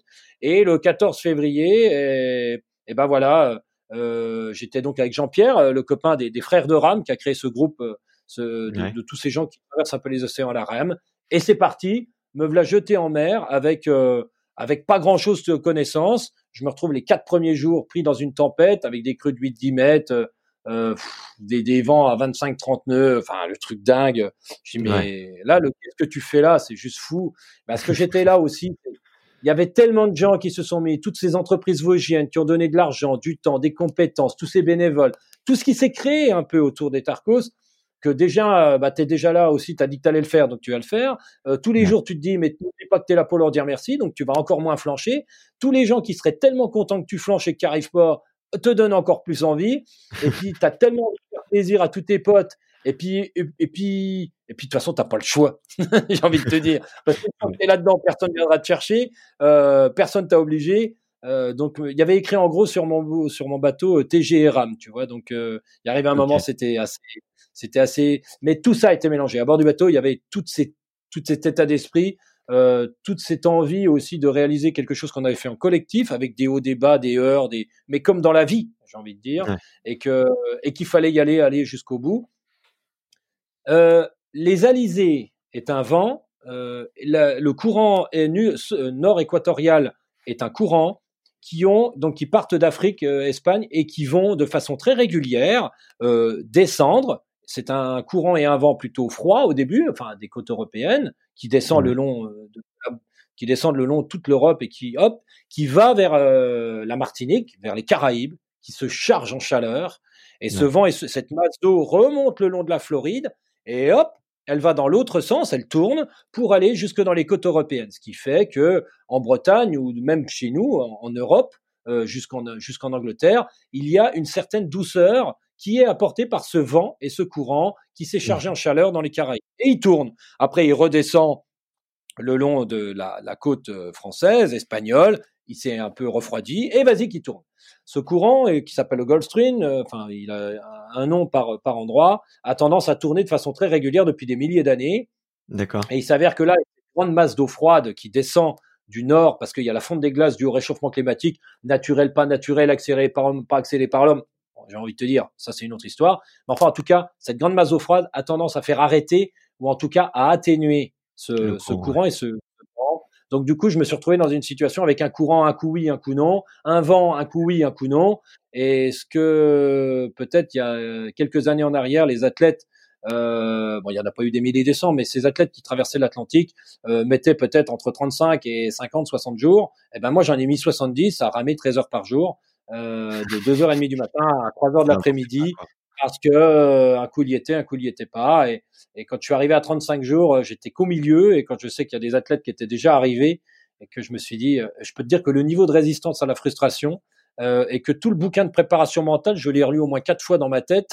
J'ai refait tous les cours hein, pour pouvoir aussi parvenir à mes fins avec tout ce qui m'arrivait. Enfin, un, truc juste incroyable. Ah, c'est dingue, c'est vraiment dingue parce que bah du coup j'ai j'ai suivi ça de, de depuis euh, bah, depuis chez moi depuis euh, depuis un peu les, les réseaux sociaux et, et l'aventure que tu racontais. Et, et c'est vrai que je voyais le truc durer et je me disais mais qu'est-ce qui se passe? Euh, Est-ce qu'il a vraiment pas de chance euh, Que c'est une histoire de courant? Est-ce que c'est est-ce que c'est lui qui rame moins fort que les autres? Et, euh, et, et je me disais mais ça va jamais se terminer quoi. Et, euh, et à ce moment-là ouais, c'est quoi les, les, les, ressources mentales que tu vas que tu vas chercher quand tu es tout seul? Ça fait 40 jours que tu es sur, sur ton bateau tu, tu le sais, t'es qu'à la moitié. Euh, qu'est-ce, qu'est-ce que tu te dis vraiment à, ce moment-là? Est-ce que, est-ce que tu cherches des, des subterfuges pour penser à autre chose et ou te porter compagnie tout seul à toi-même euh, euh, Je sais pas, hein, de manière un petit peu, euh, de manière un petit peu originale? Comment, comment est-ce que tu trouves des ressources pour te dire allez putain, il faut, faut que, faut que je termine quoi? Alors, euh, arrivé, effectivement, au début, euh, tu dans les 10-15 premiers jours, déjà, tu essayes de te mettre en place de ta nouvelle vie, hein, parce que franchement, euh, être en plein milieu d'un océan, déjà d'avoir essuyé 4-5 jours de tempête, et puis et puis t'organiser. Comment je vais organiser tout ça Mettre un peu les choses en place, se dire au début, euh, jusqu'à 10-12 jours, euh, tu rames 5, 6, 7 heures, et encore avec... il y a tellement de choses nouvelles sur la communication, sur le, sur, les, sur, sur, la vie à bord, sur pop, pop, pop, tu, tu es perdu, vraiment. Et puis après, une fois que tu as trouvé ta, ta, routine, tu mets en place et, et tu te dis, après tout, euh, tu, tu, tu ne la comprends pas, la mer. J'ai eu 72 mers différentes, finalement. C'est pas vraiment toujours les mêmes types de mers, mais, mais tu comprends pas trop ce qui t'arrive. Finalement, tu, tu laisses un peu venir et puis tu dis que ça ira mieux le lendemain et puis voilà. Et puis tu arrives à la moitié et tu vois que ça va être laborieux et que ça va tenir. Et là, tu commences à, te, à être beaucoup plus fin dans ta démarche, et notamment sur le fait de te dire, bon, oui, c'est la mer qui va gagner, je suis plus dans le sport comme j'ai l'habitude, si ça va pas, je mets un coup d'accélérateur, je vais tabasser. Non, c'est elle qui décide de tout, c'est tu suis le vent, tu suis le courant, tu n'accélères que de un demi-nœud ou un nœud par coup de pelle, bon, euh, tu vas pas influencer beaucoup. Par contre, il va falloir vraiment jouer avec les éléments. Donc là, les routeurs rentrent encore plus en ligne de compte sur les éléments qui vont t'apporter, sur les et, trouver le bon fil, le bon chemin. Et c'est ça qui me fait résonance avec euh, cette, euh, cet athlète. Donc tu vas me rappeler le nom, qui est Chamonnier, qui a été champion de, freestyle en, ski, et, enfin de, de, ski hors piste, et qui, a, qui est parti après sur la mini et sur, sur la, la Transat Jacques Vabre, qui parlait de ce moment-là. Et c'est marrant parce que dans le pendant, le podcast, je l'écoutais. Euh, allez, non, c'est pas Alexis. Euh, c'est euh, Aurélien Ducrot. Voilà, Aurélien Ducrot qui, qui parlait de ce chemin et c'est exactement ça. C'est-à-dire que c'est incroyable à imaginer, mais entre le vent, la houle et le courant, et plus toi, tes capacités physiques de ton bateau, il faut que tu trouves le bon chemin par rapport à l'endroit où tu veux aller, mais pas en ligne droite. Tu es obligé de trouver toute une stratégie de, de, de, de, de chemin. Et là, ça commence à devenir un jeu quotidien de toute façon, tu n'as pas le choix. Tu as vite compris que la mer, elle n'ira. T'as beau vouloir ramer plus fort, plus machin, tu n'y arriveras pas aller plus vite ou pas beaucoup plus vite. Et que il y a que les éléments. Donc, plutôt que de baser que sur son corps physique comme je pouvais le faire en trail, je me suis dit attends Stéphane, il va, tu vas être capable d'aligner tous les éléments, toutes les planètes qui sont le vent, le courant, la houle, et, et, de trouver le bon fil. Et là, je suis rentré dans un jeu d'une finesse qui était vraiment super sympa parce que des fois tu l'as, des fois tu arrives à trouver le bon fil, des fois moins, et tu es toujours à la recherche de ça et tu es là pour jouer entre guillemets. Euh, plutôt que de te projeter en permanence, de vouloir aller euh, le plus vite possible arriver, euh, j'ai envie de te dire, tant que j'avais de la bouffe, euh, qu'est-ce que tu voulais qu'il m'arrive, euh, hormis le fait de chercher ce fil, et que je n'avais pas le choix, que valait mieux aller vers cette idée d'aligner correctement les planètes pour être capable de pouvoir parvenir à ses fins et que ça dure le moins longtemps possible. Bon, et, ce petit jeu au quotidien, donc encore une fois de ramener tout à ici et maintenant, euh, était pas facile hein, parce que tu prends des coups tous les jours. C'est ce qui a été le plus dur pour moi. C'était ces, ces coups de ces coups de poing euh, que tu te prends, tu es toujours en train de te cogner, de te faire franchement mal au moins 10-15 fois par jour. Tu sais pas quand, tu sais pas où, mais ça va taper à un moment ou à un autre. Euh, ça, c'était terrible. Euh, mais sinon, je m'étais instauré un nouveau monde, un petit peu comme vous dans votre univers de, confiné en appartement ou en maison. Vous vous êtes recréé un monde et il était hors de question de le subir. Donc, fallait redevenir champion du monde d'un nouveau petit monde. Donc j'ai voulu aussi jouer jouer avec ça et, et je m'y suis bien senti. Bon, je t'avoue quand même qu'une semaine avant d'arriver, quand tu rencontres Energy Observer, euh, ça commence à sentir à l'écurie, et eh ben t'as beau être préparateur mental, t'as beau faire des théories sur extraterriens, sur euh, les pensées parasites et tout ça, j'ai commencé à avoir 10-15% qu'on foutu le camp en Martinique parce qu'eux y arrivaient deux jours après, parce que moi ça commençait à sentir un petit peu la fin, et là c'est parti en javel, c'est-à-dire 15% de mon attention était déjà en Martinique, commençais déjà à imaginer ce qui allait se passer, comment organiser mon arrivée, ainsi de suite, et à partir de là, bah tu prends moins soin de toi au niveau des soins euh, du corps, tu prends, tu fais moins attention sur certaines choses, et ben ça commence à partir un peu en javel. Donc euh, les soins euh, moins faits, donc tu commences à avoir des blessures, donc pour ramer ça devient compliqué. Et, là, là, de nouveau, la préparation mentale a joué un rôle tout au long, à, des différents degrés, à des différents niveaux. Mmh alors au début, c'était de, de presque pas accepter du tout le fait que je sois là. Donc effectivement, c'était à coup de podcast, c'était à coup de musique, c'était à coup de d'envoyer de, des messages à terre et tout. Et arrivé un moment, je me suis dit non, redeviens locomotive de ton nouveau monde. Arrête de vouloir cavaler après un truc que tu as quitté et que tu n'es pas prêt de revoir. Euh, par contre, eh ben, recrée-toi un nouveau monde. Donc mon nouveau monde, c'était le bruit des vagues, c'était c'était tous ces animaux, c'était tout ce qui se passait vraiment ici et maintenant. Et c'est pour ça que les podcasts d'extraterriens, mais même de France Culture, de France Inter, par Jupiter et compagnie, je les ai écoutés les 10-15 premiers jours et qu'après, j'ai tout stoppé. Il n'y a plus de musique, il n'y a plus rien. Et je me suis totalement immergé. Je suis devenu totalement inside dans, dans, le milieu dans lequel j'étais. Il fallait que je sois totalement, je fasse qu'un corps avec cet endroit, le bateau, la mer, ce qui m'était proposé, les consignes des routeurs. Et à partir de là, il fallait dérouler la partition au quotidien. Euh, voilà, ça commençait à 2h30 du matin, ça terminait à 3h de l'après-midi. Il y avait deux pauses de 20 minutes euh, pour pouvoir aussi euh, 5000 euh, calories à ingurgiter tous les, tous les jours. Et puis, à partir de 3, ouais, 3 heures, je m'arrêtais et je 15 heures, je m'arrêtais. Et puis, à partir de là, bah, on partait dans, dans du soin, dans de la vie quotidienne, peut-être aussi aller à l'eau pour changer un peu les types de mouvements, ainsi de suite.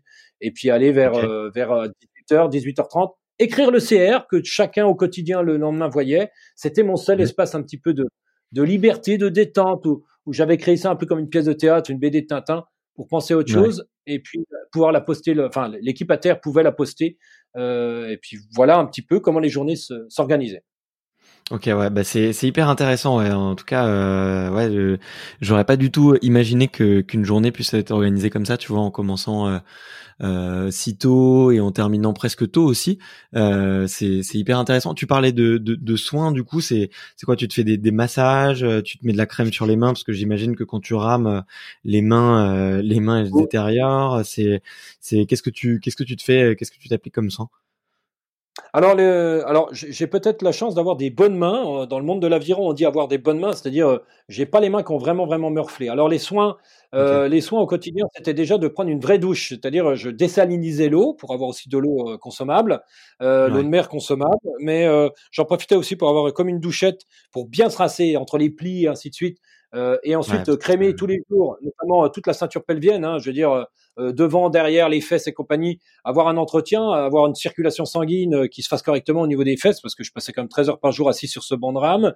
Euh, au niveau des mains, alors au niveau des mains, tu sais, euh, alors j'avais une pharmacie à bord qui était incroyable. Hein, C'était une salle de, j'aurais pu tout faire, hein. tout ce qui pouvait arriver à un être humain, je pouvais le soigner. Mais c'est vrai, hein, j'avais appris à me recoudre, à soigner une dent, à tout faire, ce qui était possible de faire. Tu es, obligé d'être autonome.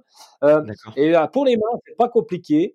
C'était deux choses. La première, c'est qu'une fois mes bien lavé, les mains correctement euh, savonnées. Je les séchais sur la manche à air qui était derrière ma tête parce que j'avais quand même pas beaucoup de choses pour. Et une fois qu'elles étaient bien sèches, j'appliquais une pommade que m'avait fait ma voisine euh, ici à Rochesson, fin fond des Vosges, euh, qui était à base de cire d'abeille et d'essence de lavande, qui a le pouvoir cautérisant. J'en appliquais tous les soirs et basta. Donc, et je n'ai strictement rien, enfin, j'ai rien eu, j'ai eu de la corde, j'ai eu des, ouais, quelques plaies, mais rien de grave au point de pouvoir avoir ramé main nue quasiment toute la traversée, même ouais, toute la traversée euh, sur ces pelles, et il ne s'est absolument rien passé, hormis des, des bonnes, des bons cales euh, qui se sont mis en place, quelques plaies, mais voilà les, les, les soins. Euh, vers la fin, vraiment au niveau des fesses, c'est un peu parti en javel.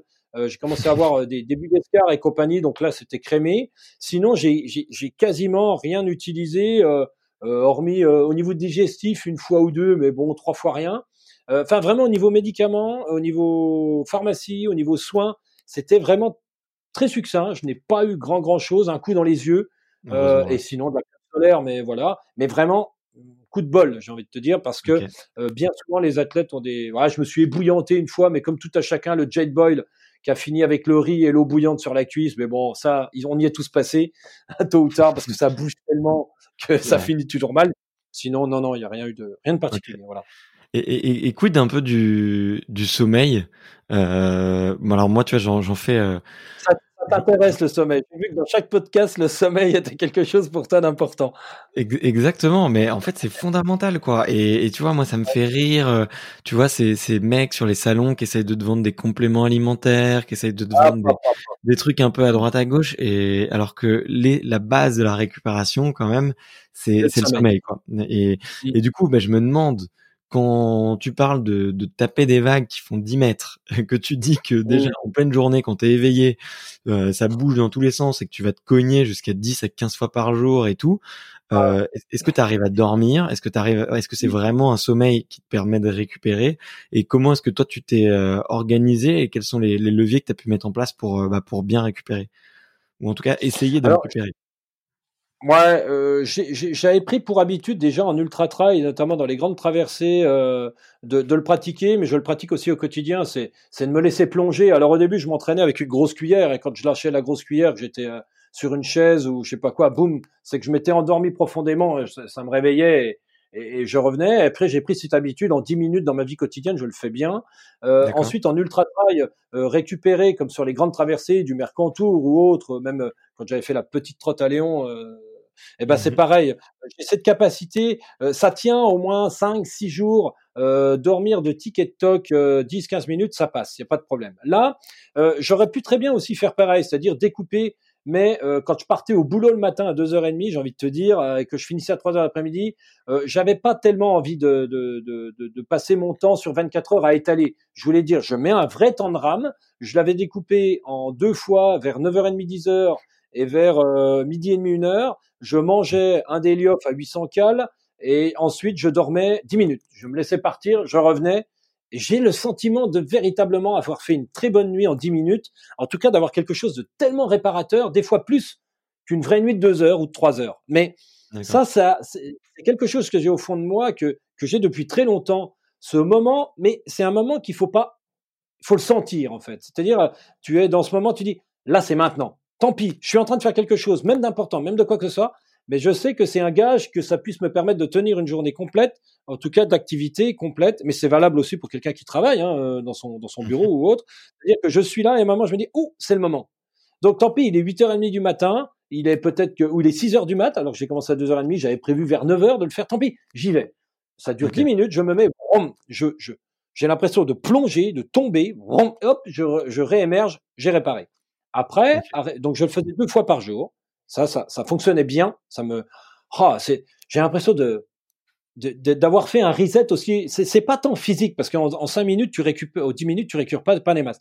Mais surtout, je crois qu'il y a le sentiment de se reset dans le cerveau. C'est-à-dire, tu emmagasines tellement de d'informations euh, qui sont liées à, je sais pas, à ta vie quotidienne, à tes éléments de d'épreuve de, de, ce que tu es en train de faire, qu'il arrive un moment, tu as trop de trucs dans la tête, j'ai envie de te dire, et que ce moment te fait un reset nettoie un petit peu aussi dans le cerveau beaucoup de choses qui te repèrent ah, comme une respiration. Et après, c'est parti. Arrivé à 17, 18 ou 19 heures, je me mettais véritable au lit, véritablement au lit jusqu'à 2 heures, une heure et demie, 2 heures du matin. Et là, eh ben, je partais des fois pour des demi-heures, trois quarts d'heure maximum. Parce que, ou je toquais, je me faisais mal, euh, ou finalement, ça me, ça me réveillait parce que j'avais euh, le ressenti au fond de moi que le bateau n'était plus dans la même dérive que je l'avais réglé. Euh, le soir ou au cours de journée, quand je ne ramais pas, je réglais mon bateau pour qu'il continue à suivre ce courant ou ce fil, mais comme le courant n'allait pas exactement où le vent où je voulais, j'étais obligé de, de régler ma dérive, de régler mon gouvernail. Et donc je sentais que le bateau n'était pas exactement pareil. Donc je regardais un petit peu où je recevais un message du routeur, où je regardais et je voyais que c'était plus bon, j'allais de nouveau régler. Et euh, je faisais par demi-heure, trois quarts d'heure, et à chaque fois, je plongeais vraiment. Je me réveillais. Alors, si j'étais réveillé par le, le fait d'avoir été toqué, mais au moins entre 7 heures du soir et 2 heures du matin, il y avait au moins, allez, trois ou quatre runs du demi-heure, trois quarts d'heure qui étaient bons. Et je comptais davantage aussi sur les deux siestes de la journée pour dire qu'à la finale, euh, c'était pire, mais ça, vaut pas une bonne nuit chez Issois, je te l'accorde. non mais c'est dingue parce que tu parles de nuit normale et puis juste après tu dis que c'est une nuit normale de deux ou trois heures euh, et puis euh, tu me dis bon bah je me mets au lit à 17 heures et puis en fait euh, je fais que des slots de 30 minutes tu vois donc tu vois j'imagine que j'imagine que ça doit être sacrément éreintant. Après les, les marins en parlent très souvent tu vois de, de cette capacité en fait qu'a le corps à, à dormir très peu. Alors peut-être pas sur une durée infinie mais en tout cas sur plusieurs plusieurs semaines euh, la capacité du corps à, à, vraiment à résister et, et, et à, ce manque de sommeil. Enfin moi je suis assez je suis assez bluffé par ça. Donc euh, c'est pour ça que je voulais vraiment avoir ton avis et, et je me je me demandais un peu euh, comment comment est-ce que tu comment est-ce que tu t'es organisé. mais pour vivre pour vivre cette expérience c'est pas compliqué il suffit on a tous été dans des situations où tu passes la journée à préparer un nouvel an, t'enchaînes sur un nouvel an, tu dors pas de la nuit, puis le lendemain tu, dois faire le ménage et compagnie, donc tu pars dans un temps euh, super long. Euh, la prochaine fois que ça arrive à ces personnes, tu le sens ce moment où tu es à mmh bout et tu te dis tiens, mais il faut pas se mettre au lit, il faut se mettre dans un coin, assis sur une chaise ou je sais pas quoi, et, ça suffit. On, naturellement, le corps il va partir, il va revenir, Et, et ce moment de partir et de revenir, et quand il revient, il a pris une respiration, il a regonflé de l'énergie. Moi, j'ai l'impression des fois en 5-10 minutes d'avoir fait une vraie nuit, vraiment. Et, et, et vivre ce moment-là, tu l'as fait vivre une fois à ton corps, tu arrives plus facilement à le reproduire. Et quand tu en as la nécessité, parce que tu prépares quelque chose de, de peut-être assez éreintant ou sur une longue période, dans une grande course ou peu importe, eh ben c'est quelque chose que le corps a assimilé, il le fait naturellement. Mais il faut pas aller se mettre au lit sous la couette, sinon ça marche pas. Ouais, c'est vrai, j'en doute pas. Et euh, tu as, aussi évoqué euh, ta, ta, nutrition, là. Tu as dit que tu, tu mangeais euh, euh, 5000 calories 5000 par jour. calories. Et mmh. tu m'as dit aussi que tu avais perdu beaucoup de poids, non? Ouais, alors euh, les 5000 calories par jour, ouais, donc c'était euh, deux lyophs de, de, de, de 800 calories. Attends, de, c'est quoi? Des lyophilisés. Ah, ok. Les lyophilisés, ah, ouais, ok. Les, lyophilisé, c'est une, une des techniques pour déshydrater. C'est pas vraiment de la déshydratation, c'est une forme de déshydratation pour euh, mmh pouvoir conserver les aliments en, y gardant aussi toutes les, les, énergies, les calories, les vitamines et, et compagnie. Bref, très bon d'ailleurs. Mis à part les pâtes bolognaises, euh, j'ai pas du tout supporté les pâtes bolognaises lyophilisées. Sinon, pour le reste, c'était à peu près bon. J'avais de l'éveil du Bouddha, c'est une espèce de poudre euh, déjeuner qu'il suffit d'y mettre de l'eau dedans. J'avais des barres énergétiques plutôt protéinées. J'avais quelques fruits secs. J'avais du gâteau sport. J'avais des choses sous vide. Euh, j'avais, j'avais, j'avais, j'avais, ben en plus de, on doit y être un peu. Si j'avais deux boîtes de ou de sardines ou de thon ou macro et une portion de riz ou pâte ou polenta. Euh, ça dépendait des. J'avais des filets de donc de 5000 calories. Et puis le dimanche, j'avais la chance d'avoir. Attention, c'était dimanche, hein, donc j'avais un paquet de dragibus, un paquet de dragibus. C'était grand moment. C'était ah, c'était la compète et j'avais à la place d'un liog, j'avais une boîte euh, j'avais une boîte un cassoulet euh, ou une choucroute ou ce que tu veux. Que c'était plutôt le petit côté le petit côté sympa, voilà, sans plus. Euh, donc voilà comment comment j'organisais mes comment était organisé un, un, un, filet. Et tout ça réparti tout au long tout au long de la journée. Quand tu arrives à la quand arrives à la fin, tu commences à plus du tout ça commence à être compliqué. En plus, il fait une chaleur, tu commences à, à, plus vouloir euh, manger, à être devenu très compliqué dans les dix derniers jours. Euh, il n'y a plus rien qui passait.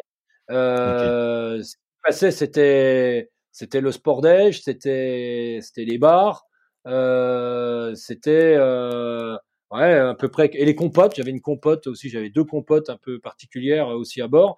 Il n'y a plus que ça qui passait. Donc les 5000 calories, tu les oublies, ils passaient plus t'en étais tombé à 2005, 3000, mais tu ramènes toujours 13 heures. Donc, il arrive un moment quand le corps, il a plus rien à bouffer. Il a qu'un truc où il peut bouffer, c'est les muscles. Hein. Il va chercher la ressource où il peut. Donc, effectivement, je suis arrivé en Martinique, je m'étais bien affaibli. Mais là où j'étais accueilli en Martinique, je me suis rapidement fait à la cerise, mais c'est vrai que j'ai perdu un bon 8 kilos. Ok, ouais, ouais bah c'est, ça peut se comprendre, c'est normal. Et euh, bah, quid un peu de du retour euh, après un effort aussi euh, aussi intense, tu vois. Qu'est-ce que est-ce que bah déjà bon j'imagine que physiquement euh, même là encore tu dois avoir tu dois avoir encore quelques traces hein, tu vois. Si tu me dis que si tu me dis que demain tu es prêt pour l'UTMB je te crois pas. Euh, mais mais euh, j'aimerais bien mais c'est pas le cas.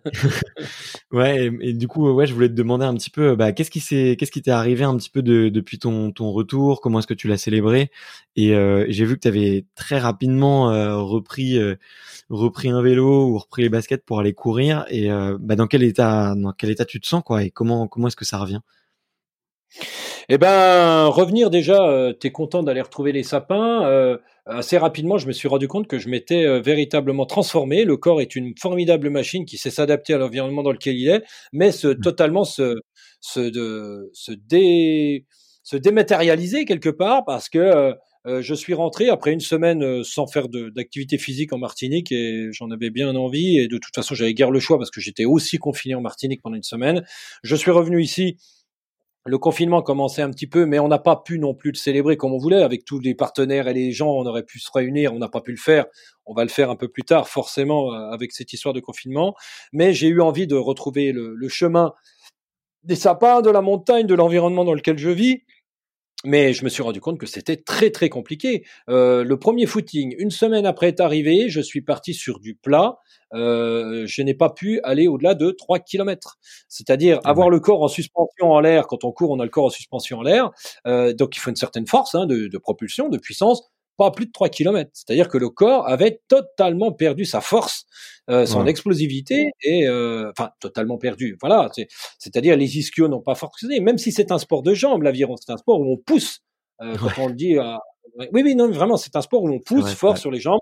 Et on termine par une virgule, et je pense que tu as eu euh, l'un des meilleurs, si ce n'est le meilleur mondial euh, rameur en, en podcast, et que forcément il, il t'a expliqué un petit peu, et je sais qu'il l'a un petit mmh. peu fait dans ses, dans ses méthodes. Et Dieu sait si, si les, généralement les, les rameurs en font de très bons cyclistes, c'est bien la preuve que euh, c'est un sport où faut, faut pousser fort. Et mmh. mais malgré ça, c'est totalement inadapté à déjà la position verticale, la position debout, se porter soi-même. J'ai commencé à avoir mal aussi dans le dos. Euh, l'ostéo, ça a été tout un boulot parce que on retrouve une position de sur la terre ferme avec la pesanteur, se porter soi-même. Déjà rien que ça, c'était compliqué. Et, et ben ma foi, euh, j'ai tout de suite parce que c'est aussi ma nature refixé des échéances jusque pour aller jusqu'en 2024, hein, qui sera la suite de Etarcos euh, version deuxième étage, j'ai envie de dire, ou Etarcos numéro 2, qui sera la traversée du, du Pacifique. Et là, pour les trois années, bah, je me suis déjà refixé des objectifs, euh, et notamment un assez rapidement qui aura lieu presque dans un an. Donc, eh ben, je me suis, et c'est aussi ça l'impossible, c'est d'être capable de se refixer à quelque chose, non pas pour revivre euh, quelque chose que j'aurais pu vivre ou non, non, mais tout simplement pour de nouveau avoir le matin quelque chose. Donc, euh, eh ben, depuis, euh, j'alterne entre la course, le trail, voir la course sur route, euh, voir le VTT, le vélo de route. pas encore de préparation physique. J'attends que le corps soit vraiment reconstitué avant d'aller plus vers le vers une forme de, de, violence et de musculation, même liée au corps. Mais je, je, mets ça un peu, un peu plus tard.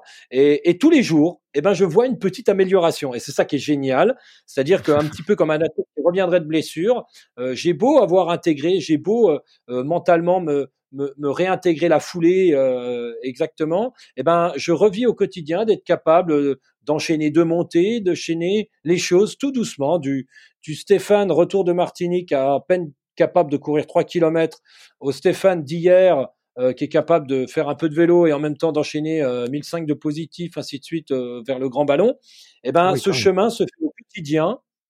Euh, et puis, et puis hier, j'ai appris que le XL, le triathlon de Gérardmer, avait lieu quand même.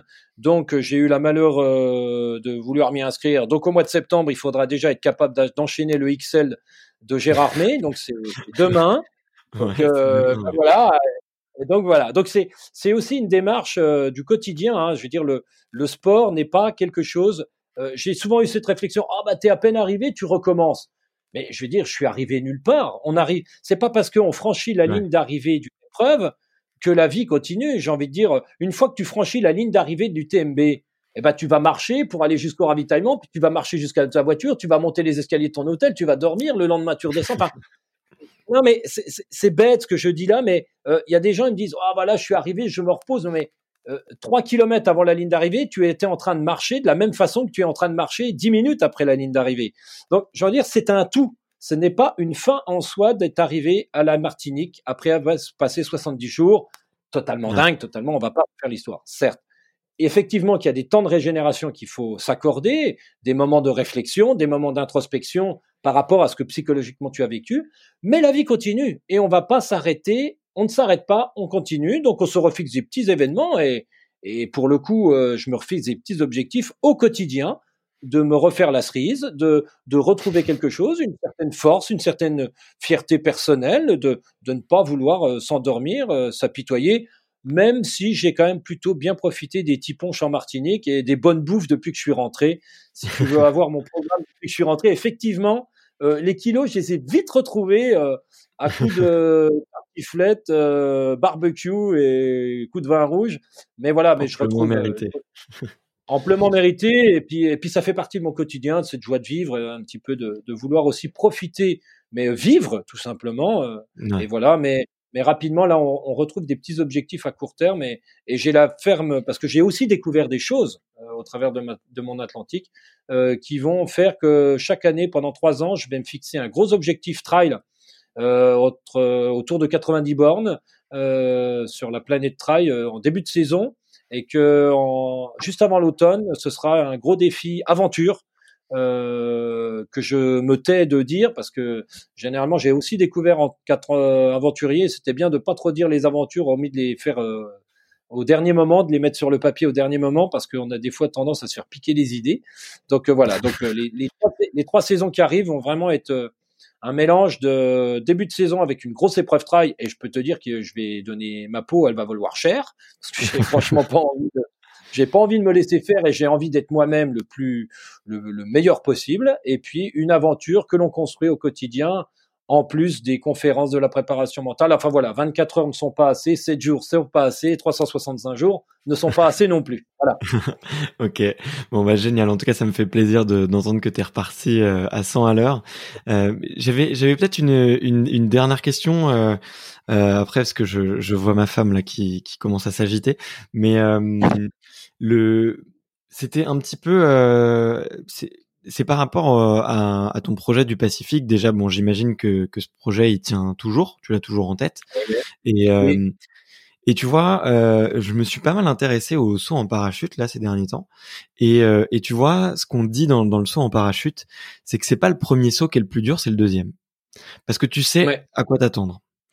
Et du coup, ma question, un peu, tu me vois un peu venir, mais ma question c'est, c'est est-ce que là, euh, tu vois, le Pacifique, alors, je, excuse-moi, je, je suis pas forcément le meilleur en, en calcul mental, mais ça va faire probablement deux fois et demi plus long deux en, en deux et demi, ouais. Deux et demi. Euh, est-ce que là, tu redoutes pas un peu l'épreuve et est-ce que tu t'as pas un peu les pétoches de te dire, ok, bah dans quelques années, je vais ou je sais pas quand quand est-ce que tu as prévu de le faire, mais est-ce que tu tiens toujours de le faire en, en, début 2021 euh, Est-ce que t'as pas un petit peu peur justement parce que tu sais à quoi t'attendre et tu sais que ça va être beaucoup plus long et, euh, et tu sais que bah tu, tu sais exactement tout ce qui va se passer quoi? Alors, le, effectivement, après avoir passé 72 jours, je peux te dire que tu réécris totalement ton projet pour la suite, et c'est plutôt positif. Imaginez qu'on n'est pas juste là pour faire euh, simplement, euh, rapidement ce qu'on avait dit, et puis euh, ça voudrait dire, attends, mais le gars, il, c'est pas possible, il réfléchit pas, il a pas de cerveau, ou je sais pas quoi. Et notamment sur euh, sur un des aspects qui était de lui donner du sens. Euh, je pense avoir un CV euh, sportif individuel qui s'est mis en avant pour dire je suis capable. on va pas refaire tout ce podcast. C'est bon, ça c'est fait. Euh, maintenant que les choses se mettent en place, même au niveau de l'entreprise de Tarcos et compagnie, non. Par contre, ce qui serait chouette aussi, c'est de donner un peu plus de sens et euh, de peut-être le faire autrement. Si c'est pour refaire la même chose, oui, effectivement, ce sera plus que compliqué, notamment avec ce que je viens de vivre pendant 72 jours. Retrouver cette disponibilité mentale, ça va être plus que compliqué. Par contre, euh, traverser la, le Pacifique à la rame, oui, ça se fera. 2024, parce qu'il faut retrouver aussi le temps de repréparer aussi tout ça. J'aimerais le faire en équipage mon équipage de 4, et j'aimerais le faire d'île en île, enfin d'île en île, euh, mettre 4 ou 5 îles euh, sur ma route pour aller à la rencontre de ces gens du Pacifique, ces peuples du Pacifique qui dans quelques années vont peut-être non disparaître du fait de la montée des eaux, du fait de et tous ces réfugiés qui vont devenir des réfugiés écologiques, on les connaît mmh. mal, on connaît mal leur histoire, on a du mal peut-être à appréhender, on se fait peut-être même carrément une mauvaise image, surtout quand on les voit arriver sur nos côtes avec tout ce que peuvent des fois euh, derrière les propos, euh, sans parler de racisme ou même de d'incompréhension sur euh, sur ces mmh personnes qui souffrent qui sont dans un, dans un dénuement et qui se serait bien passé de se retrouver dans cette situation d'être obligés de quitter leurs coutumes, leurs ancêtres, leur façon d'être, et ainsi de suite, leur langue.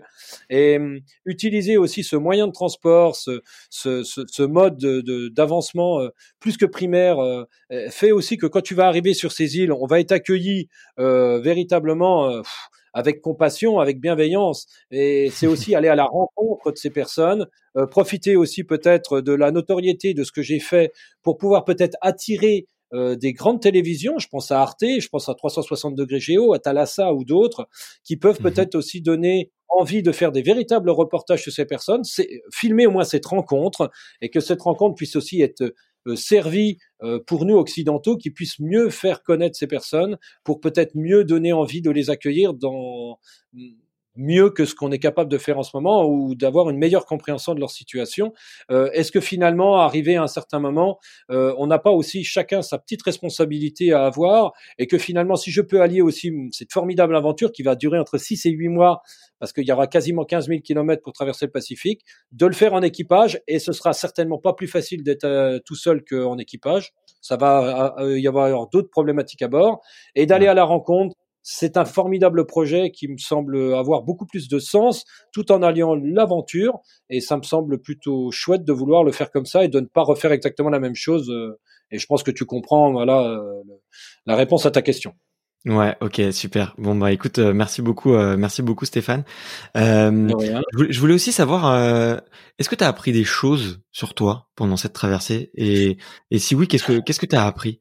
Aujourd'hui en, quoi, en quoi le Stéphane qui est qui est les deux pieds sur terre, qui a peut-être encore un petit peu des, un peu mal au dos, mais qui arrive quand même à faire 1005 de D+ hier matin. en quoi en quoi il est différent? Il est différent sur le, sur le fait que je vais aller beaucoup moins vite dans mes réponses, dans mon, dans mon juste fier à mon intuition. J'ai découvert que effectivement dans l'océan, euh, différemment que sur Terre, euh, c'est pas parce que tu vas juste envoyer la soudure que ça va marcher et qu'on va passer en force. C'est pas possible. Euh, C'est pas possible. Il faut vraiment faire, en, tout cas, avoir une véritable connaissance des éléments euh, qui te sont extérieurs, et notamment quand tu crées une entreprise, c'est d'autant plus important, et que tous ces éléments, une fois que tu arrives à bien les aligner, et que toi, tu interviens là-dedans pour les aligner, tu, tu dépenses de l'énergie pour l'alignement de ces planètes, j'ai envie de te dire, et que toi, et ça apporte une telle force une telle fluidité, c'est presque de l'art martial, ce que je suis en train de te dire. Euh, la mer me l'a véritablement fait découvrir. J'ai aussi appris cette capacité d'avoir une forme de recul, de, de dire non, c'est-à-dire euh, de, de, de, de, ne pas toujours euh, être dans l'action à tout prix et, et, on donne, être trop généreux dans, dans, dans, dans l'action euh, et dire non des fois, dire euh, non. Là, c'est pas forcément euh, c'est pas parce que tu ne vas pas ramer, il y a un courant qui est porteur, profites-en, utilise-le, euh, joue avec. Euh, et que tu auras bien le temps de ramer le reste du temps parce que tu sais que tu vas y passer beaucoup de jours. Euh, ça, le Stéphane Brognard d'avant, il aurait tout de suite, malgré tout, essayé de tabasser quand même. Et ça, il le fera pas, ça c'est sûr. Euh, et, et, pour le coup, euh, c'est beaucoup plus salvateur, euh, c'est beaucoup plus peut-être adulte. Alors ça me fait peur de dire que je deviendrai adulte à 44 ans, ça me fait peur, mais mais peut-être que je deviens un peu adulte sur cette sur cette manière aussi d'utiliser aussi les éléments extérieurs, utiliser à bon escient, hein, pas de pas de pas de mauvaise euh, intention là-dedans, mais de, de, bien aligner les éléments extérieurs euh, pour encore être meilleur. Et, et c'est là aussi où j'ai envie de l'expérimenter en trail. C'est pour ça que je retourne au trail. C'est c'est je pense que ça peut me permettre d'élever encore mon, mon niveau de, de performance et de, et de fierté de la construction de ce truc-là. Et c'est en ça que je suis un peu, un peu, un peu différent. Voilà. Ok, ok, hyper intéressant. En tout cas, euh, on sent que on sent qu'il y a encore euh, que tu es en perpétuel mouvement et qu'il y a encore des choses que tu auxquelles tu, tu penses et il y a encore des réflexions qui, qui sont derrière. Donc euh, c'est c'est c'est hyper inspirant. Euh, on, on, on, aura fait, euh, je pense, du coup le, le podcast le plus long et, et je sais pas si tu. Pardon? J'ai battu Rudy qui est pour lui c'était le plus long des podcasts. C'était pas avec lui? Ah, je sais pas, je sais pas, je sais plus exactement, mais il me semble que là, euh, je pense que là, on, on a le, on a le record. Mais euh, ouais, je, je voulais hum, peut-être pour pour clôturer, euh, l'idée à chaque fois, c'est de, de faire un petit passage de, de micro euh, avec entre les différents sportifs, et, hum, et je voulais savoir un peu bah, quels étaient les, les prochains sportifs que tu me recommandais d'aller d'aller interviewer? Benjamin Choquer incontestablement.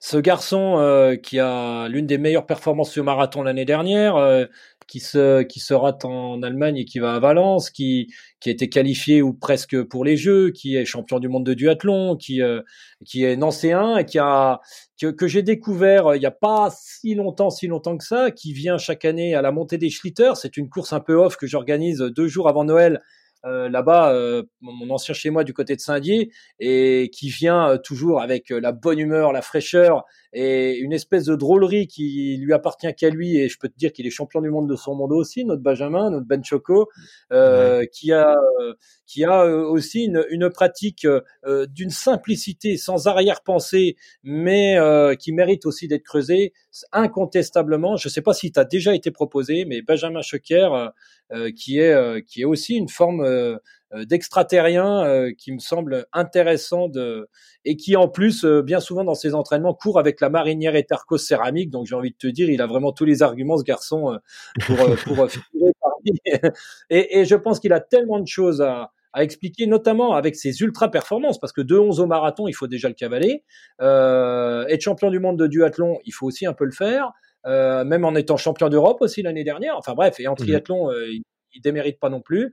Euh, et avec une telle simplicité, euh, ça, ça, ça, ça, peut largement tordre le cou aussi à, à, à, à certaines idées reçues du sport qui voudraient en faire des gens différents.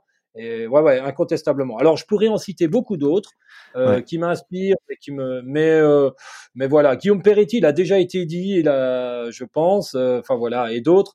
Mais véritablement, pour moi, dans mon entourage, alors c'est dans le même sport que moi, mais, mais Benjamin Choquer, référence.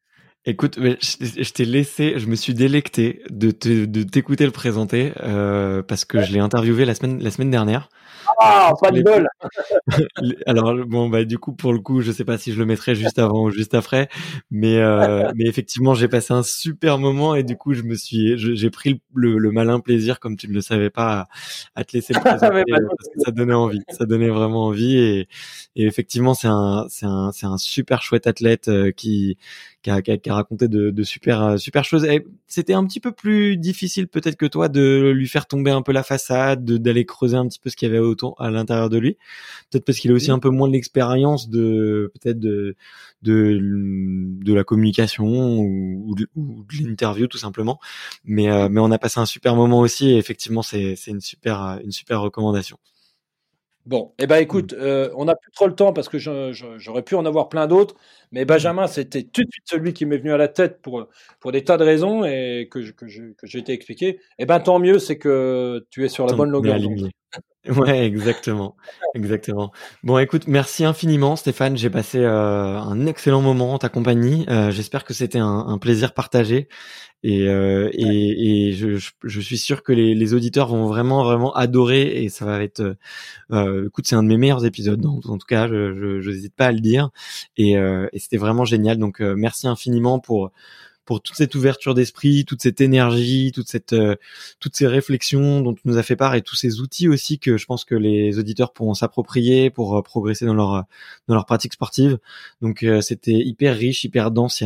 C'est vraiment un épisode à écouter, à réécouter sans modération. Donc voilà, merci, merci infiniment encore Stéphane. Eh ben merci à toi, merci à tous les auditeurs. J'espère que j'ai pas été trop bavard, trop brouillon. On, me le reproche des fois, mais de toute façon vous n'avez pas le choix. Maintenant c'est dans la boîte et ce sera comme ça autrement. merci à toi. C'était parfait. Salut Stéphane. Salut, salut à tous. Merci d'avoir écouté cet épisode jusqu'au bout. Si vous êtes encore là, c'est sûrement que l'épisode vous a plu, donc n'hésitez pas à le faire savoir autour de vous et à vous abonner pour ne louper aucun épisode. J'ai mis tous les liens dans la description, donc n'hésitez pas à y jeter un coup d'œil. Et sinon, moi je vous dis à la semaine prochaine pour une prochaine interview. Ciao